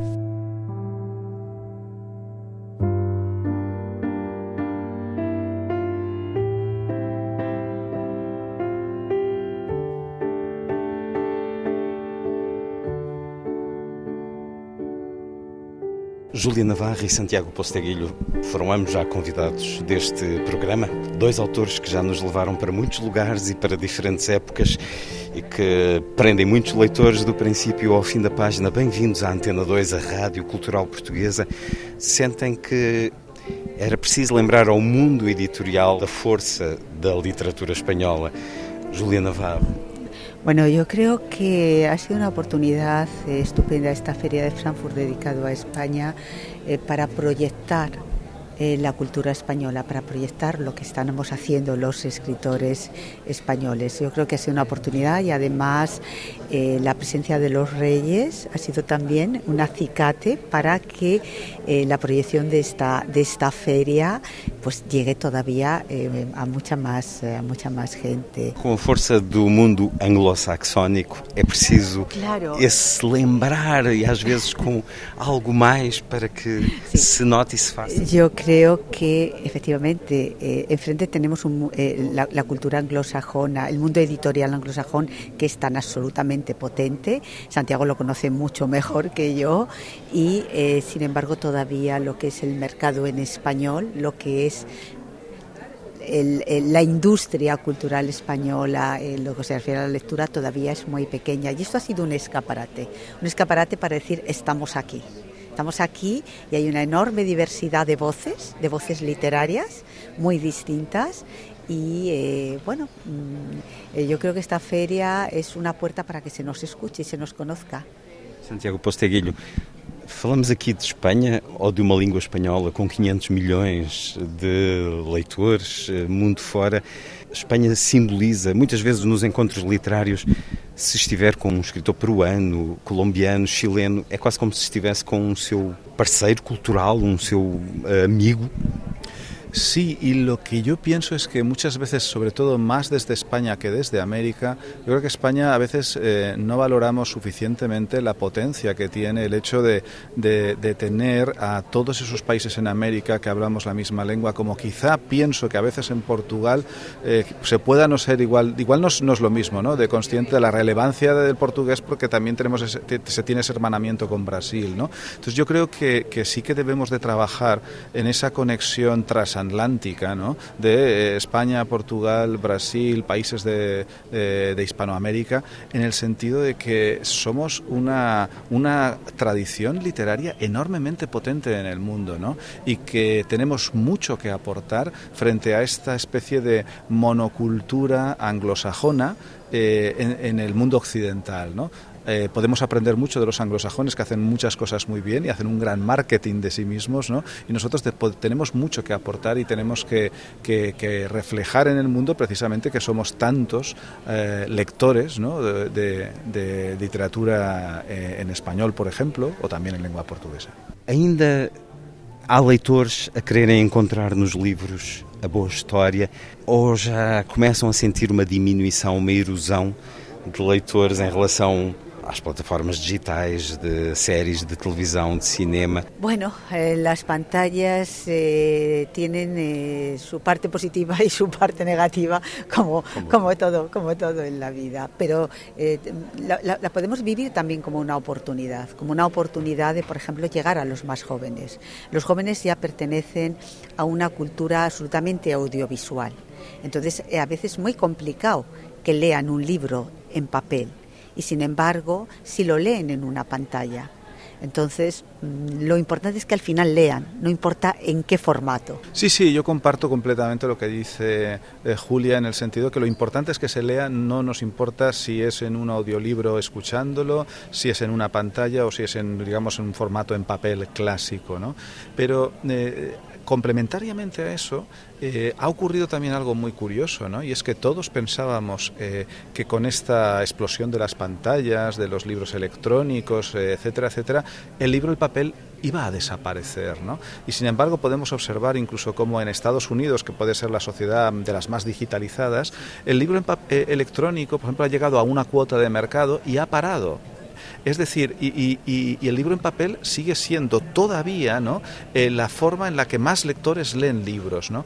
Y yo creo que es que hay algo que, que se le ha olvidado o que no se pensó, y es que en realidad todos somos lo que yo digo lectores mixtos, y me explico, todos leemos en digital, yo leo en digital, estoy convencido que Julia también, para documentarnos, porque tener un texto en PDF digitalizado te permite hacer búsquedas más rápido, etcétera, pero cuando yo quiero leer una novela y parece ser que cuando muchos lectores quieren leer un relato, todavía muchos prefieren el formato en papel. ¿no? Entonces, eh, yo creo que este formato eh, que se ha de combinar con los demás eh, no quiere decir que tenga que desaparecer, sino que todos los formatos pueden convivir. Y lo que tenemos es no que reducir posibilidades de formas de leer, sino efectivamente ampliarlas, sin eliminar anteriores.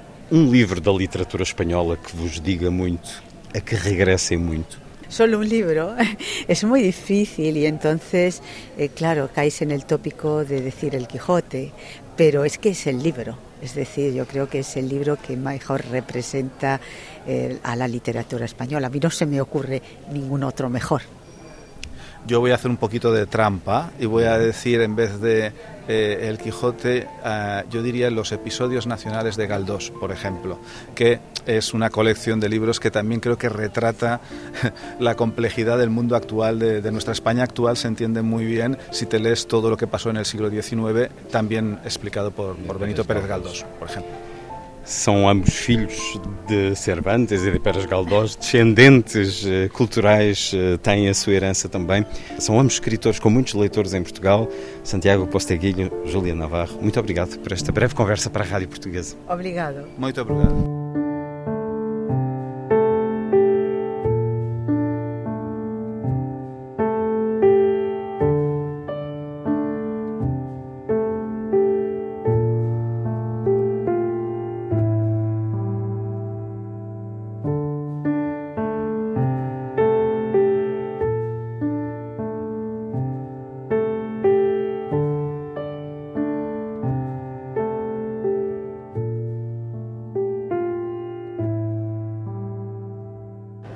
Pacheco, secretário-geral da Associação Portuguesa de Editores e Livreiros. Para além de negociarem compra e venda de direitos, o que é que é importante para os editores portugueses nesta feira de Frankfurt, Bruno Pacheco? Um, essencialmente, para além, de, obviamente, da compra e venda de direitos, rever caras conhecidas e estabelecer ligações pessoais. É dito que muitos negócios são feitos até fora da feira, são feitos em jantares e são feitos em atos de hotel com o que se passou nos últimos dois anos na pandemia, a componente de presença física ficou reforçada no facto de as pessoas poderem estar e se poderem rever e estabelecer laços de amizade e de confiança, que ajuda depois na concretização de negócios. E reações que o comprovam em diferentes línguas, de diferentes origens, pessoas a abraçarem-se comovidas porque não se viam há três anos. Por outro lado, a pandemia teve clara influência ainda está a ter uma clara influência ainda na feira deste ano, porque está mais reduzida. Uma redução de 30%, sim. Há aqui também uma questão de exuberância. Eu recordo-me de em 2005 ver os espaços dos audiolivros quase como praças gigantescas, digamos com alguma uh, imponência de construção, e isso agora está mais utilitário, está mais concentrado, mais reduzido. Uh, se calhar as, as chancelas estão cá mas já não criam pequenos monumentos à sua importância. Sim, há, há um maior controle nos gastos, na participação. Uh, falei com alguns editores nacionais e internacionais que me referiam exatamente isso, que os stands, as editoras continuam a estar cá, mas percebe-se que há uh, menos opulência nos stands, uh, algum controle na, até nos próprios, estou-me a lembrar, nos próprios, nas próprias recepções e cocktails que se fazem, portanto, são mais comedidos. Uh, mas houve a vontade de cá estar. Uh, e, e, acho que há uma palavra que, que, que, pode caracterizar a feira deste ano, que é, que é um regresso. E, e algum regresso à normalidade. Estamos a ser efetivamente ainda impactados pela. É um regresso tateado, como aliás a vida de todos nós, que hum, já não temos praticamente nenhum tipo de limitações por causa da pandemia, mas a verdade é que estamos todos a reaprender, já quase esquecendo que estivemos fechados em casa, mas estamos todos a reaprender a voltar a um mundo normal, mundo normal esse, onde está a acontecer uma guerra que nos afeta de diferentes maneiras. A guerra também se sente aqui, para além de ter sido tópico de muitas conversas, para além dos editores ucranianos terem sido particularmente acarinhados e uh, divulgados, escritores também. Uh, André Kulkov, que entrevistei uh, ainda em Portugal, tem estado aqui em várias apresentações do seu livro, mas o Prémio da Paz dos Livreiros Alemães foi também para um escritor ucraniano que vai ser publicado dentro de pouco tempo em Portugal. Para além da intervenção de Zelensky, Volodymyr Zelensky, eh, na Feira do Livro, aqui no pavilhão de Portugal, um espaço uh, bastante considerável ainda, que alberga também uh, a Direção-Geral do Livro e das Bibliotecas. Como é que isto funciona? A APEL uh, disponibiliza um espaço para qualquer editor que queira aqui fazer as suas reuniões com outros editores ou com agentes em Portugal assistimos a grandes transformações nos últimos anos em que muitas editoras integram agora grupos internacionais e por isso elas estão, os editores portugueses dessas chancelas estão nesses, nos pavilhões desses grupos. Como é que funciona aqui o pavilhão português? É um pouco isso, Luís. Não só temos a parceria com a DGLab, que está connosco, penso que já há 7 ou 8 anos e que ocupa um, uma, uma parte significativa do nosso pavilhão, depois temos todos os editores que querem participar fisicamente connosco, com os seus livros e com a sua exposição, têm os seus corners com mesas específicas uh, e dedicadas para as suas reuniões. Tivemos uma ocupação bastante interessante. Uh, eu, eu, reconheço que a feira de facto é um regresso e percebe-se que há um retomar de alguma normalidade apesar desta quebra. Um, Quantos editores aqui estiveram? Estivemos com 40 chancelas aqui presentes, editoras, mas tivemos muitos editores que, não estando com os seus livros aqui presentes no, no stand, Uh, têm aqui um espaço também para fazer as suas reuniões. Temos algumas mesas que não estão alocadas uh, a um editor em, em específico. Um, e, e, foi algo que me agradou ver este ano. De facto, tivemos uma ocupação bastante interessante. Um, várias vezes as mesas estavam todas ocupadas. Uh, o que está em linha com algo que me disseram também que, um, que esta feira foi. Houve um maior cuidado e uma maior, uma maior seleção nas ofertas que foram apresentadas parte dos editores aos seus congêneres. Um filtro na oferta, um, não foram sobrevadados com 30, 40 livros que, que, independentemente da área em que ele sabe que o seu colega português ou inglês ou o que seja uh, edita e que são apresentados numa, numa perspectiva de carregar livros e ver se algum serve. Não, sabem que este editor é, é, forte em ficção, é forte em poesia, é forte em antologias e apresentam livros selecionados para aquele seu colega que, que já conhecem. E, portanto, foi-me dito que as reuniões se tornaram mais produtivas, mais tranquilas também, não houve aquela necessidade de despachar e que, a nível de negócio, foi muito interessante. Que assim seja e que ajude também a fortalecer o mercado do livro, porque o livro não é só esta paixão que tantos de nós têm um, de passar horas com ele, uh, viajar com ele. É também um negócio e sem o negócio não há esse prazer, de, porque os livros não, não se produzem. E estamos, de facto, em sucessivas vagas de problemas no mundo. Este ano a feira teve a Espanha, os nossos vizinhos, por país tema. 31 anos depois de terem sido pela última vez, já se começa a pensar, eh, a Associação Portuguesa de Editores e Livreiros, poderemos eh, daqui a algum tempo, alguns anos, ver novamente Portugal como país tema, Bruno Pacheco? Admito que sim. Eh, o processo não é disputado por nós, tradicionalmente é disputado pelo Ministério da Cultura. É um tipo de presença que envolve recursos financeiros muito distintos daquilo que são aplicados numa participação tradicional como a que temos aqui. Uma vaga de fundo, inclusive, é, implicam traduções nos anos prévios para mostrar ao mercado europeu e internacional literatura portuguesa. Portanto, é um processo que, mesmo que o quiséssemos para daqui a alguns anos, tinha que ser iniciado já.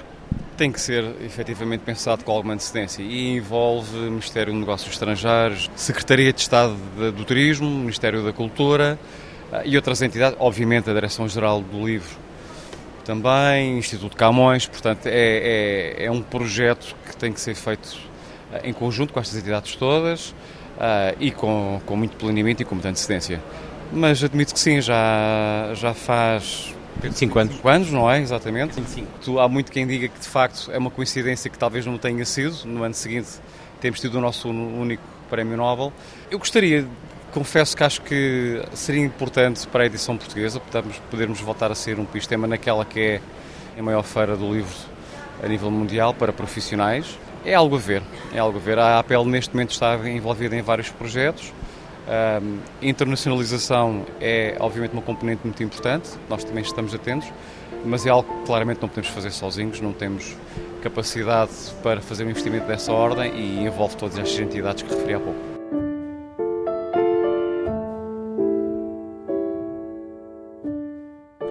Uma emissão integralmente produzida na Feira do Livro de Frankfurt. É na cidade de Goethe que tem lugar o maior e mais importante encontro à volta dos livros, e porque de livros se trata, ali acontece muito de debate e reflexão sobre os principais problemas do mundo contemporâneo. Foi a edição número 74 da Feira do Livro de Frankfurt, com a Espanha como país convidado, um grande barómetro do mundo dos livros que voltou a ser acompanhado pela Antena 2. Foi a força das coisas. Assim, obrigado por estar com a rádio. Bom dia, bom fim de semana.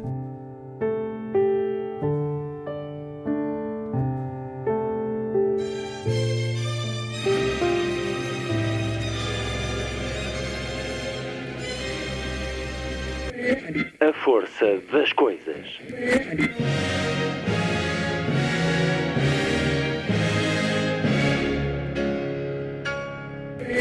Welcome to the 109th last night of the proms.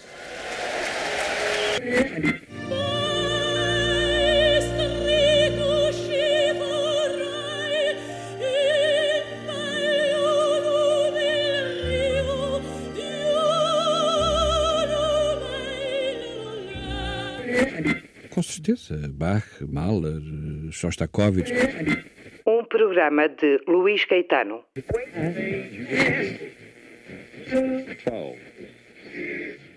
E agora, o Lilliput, de Sandy Gageiro. A Universidade Nova de Lisboa vai liderar um projeto europeu de quase 3 milhões de euros para desenvolver um sistema de leitura inteligente. O objetivo é avaliar a complexidade de textos e sugerir leituras adequadas de acordo com o nível de literacia de cada utilizador, por forma a promover o desenvolvimento das competências de leitura. Diz Lilliput. Lilliput, Lilliput. Lilliput. Lilliput. Lilliput. Lilliput.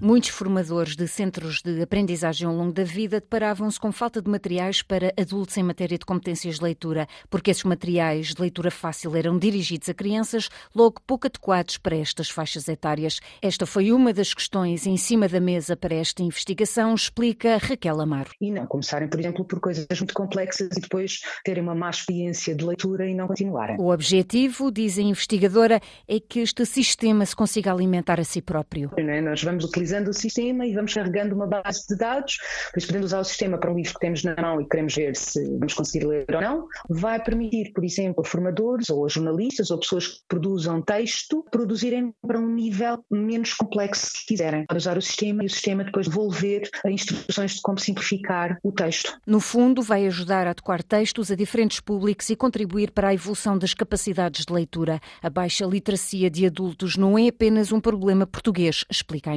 investigadora. A Comissão Europeia detectou este problema, por isso é que as competências de leitura e literacia são chamadas competências fundamentais, porque podem estar relacionadas com maus desempenhos a nível de aquisição de outras competências técnicas, mesmo em termos de comunicação inter-equipa, acesso à cultura, boa cidadania, participação. Adequar os livros aos leitores, contrariando a ideia de que a leitura é só para alguns e dar mais poder aos cidadãos. É a missão deste projeto europeu europeu, liderado por uma equipa portuguesa. A investigação arranca em março. Para além da Universidade Nova de Lisboa, o consórcio integra mais oito entidades, entre elas a Universidade Católica de Louvaina e a Universidade Autónoma de Barcelona. São quase 3 milhões de euros para reforçar as competências de leitura de adultos.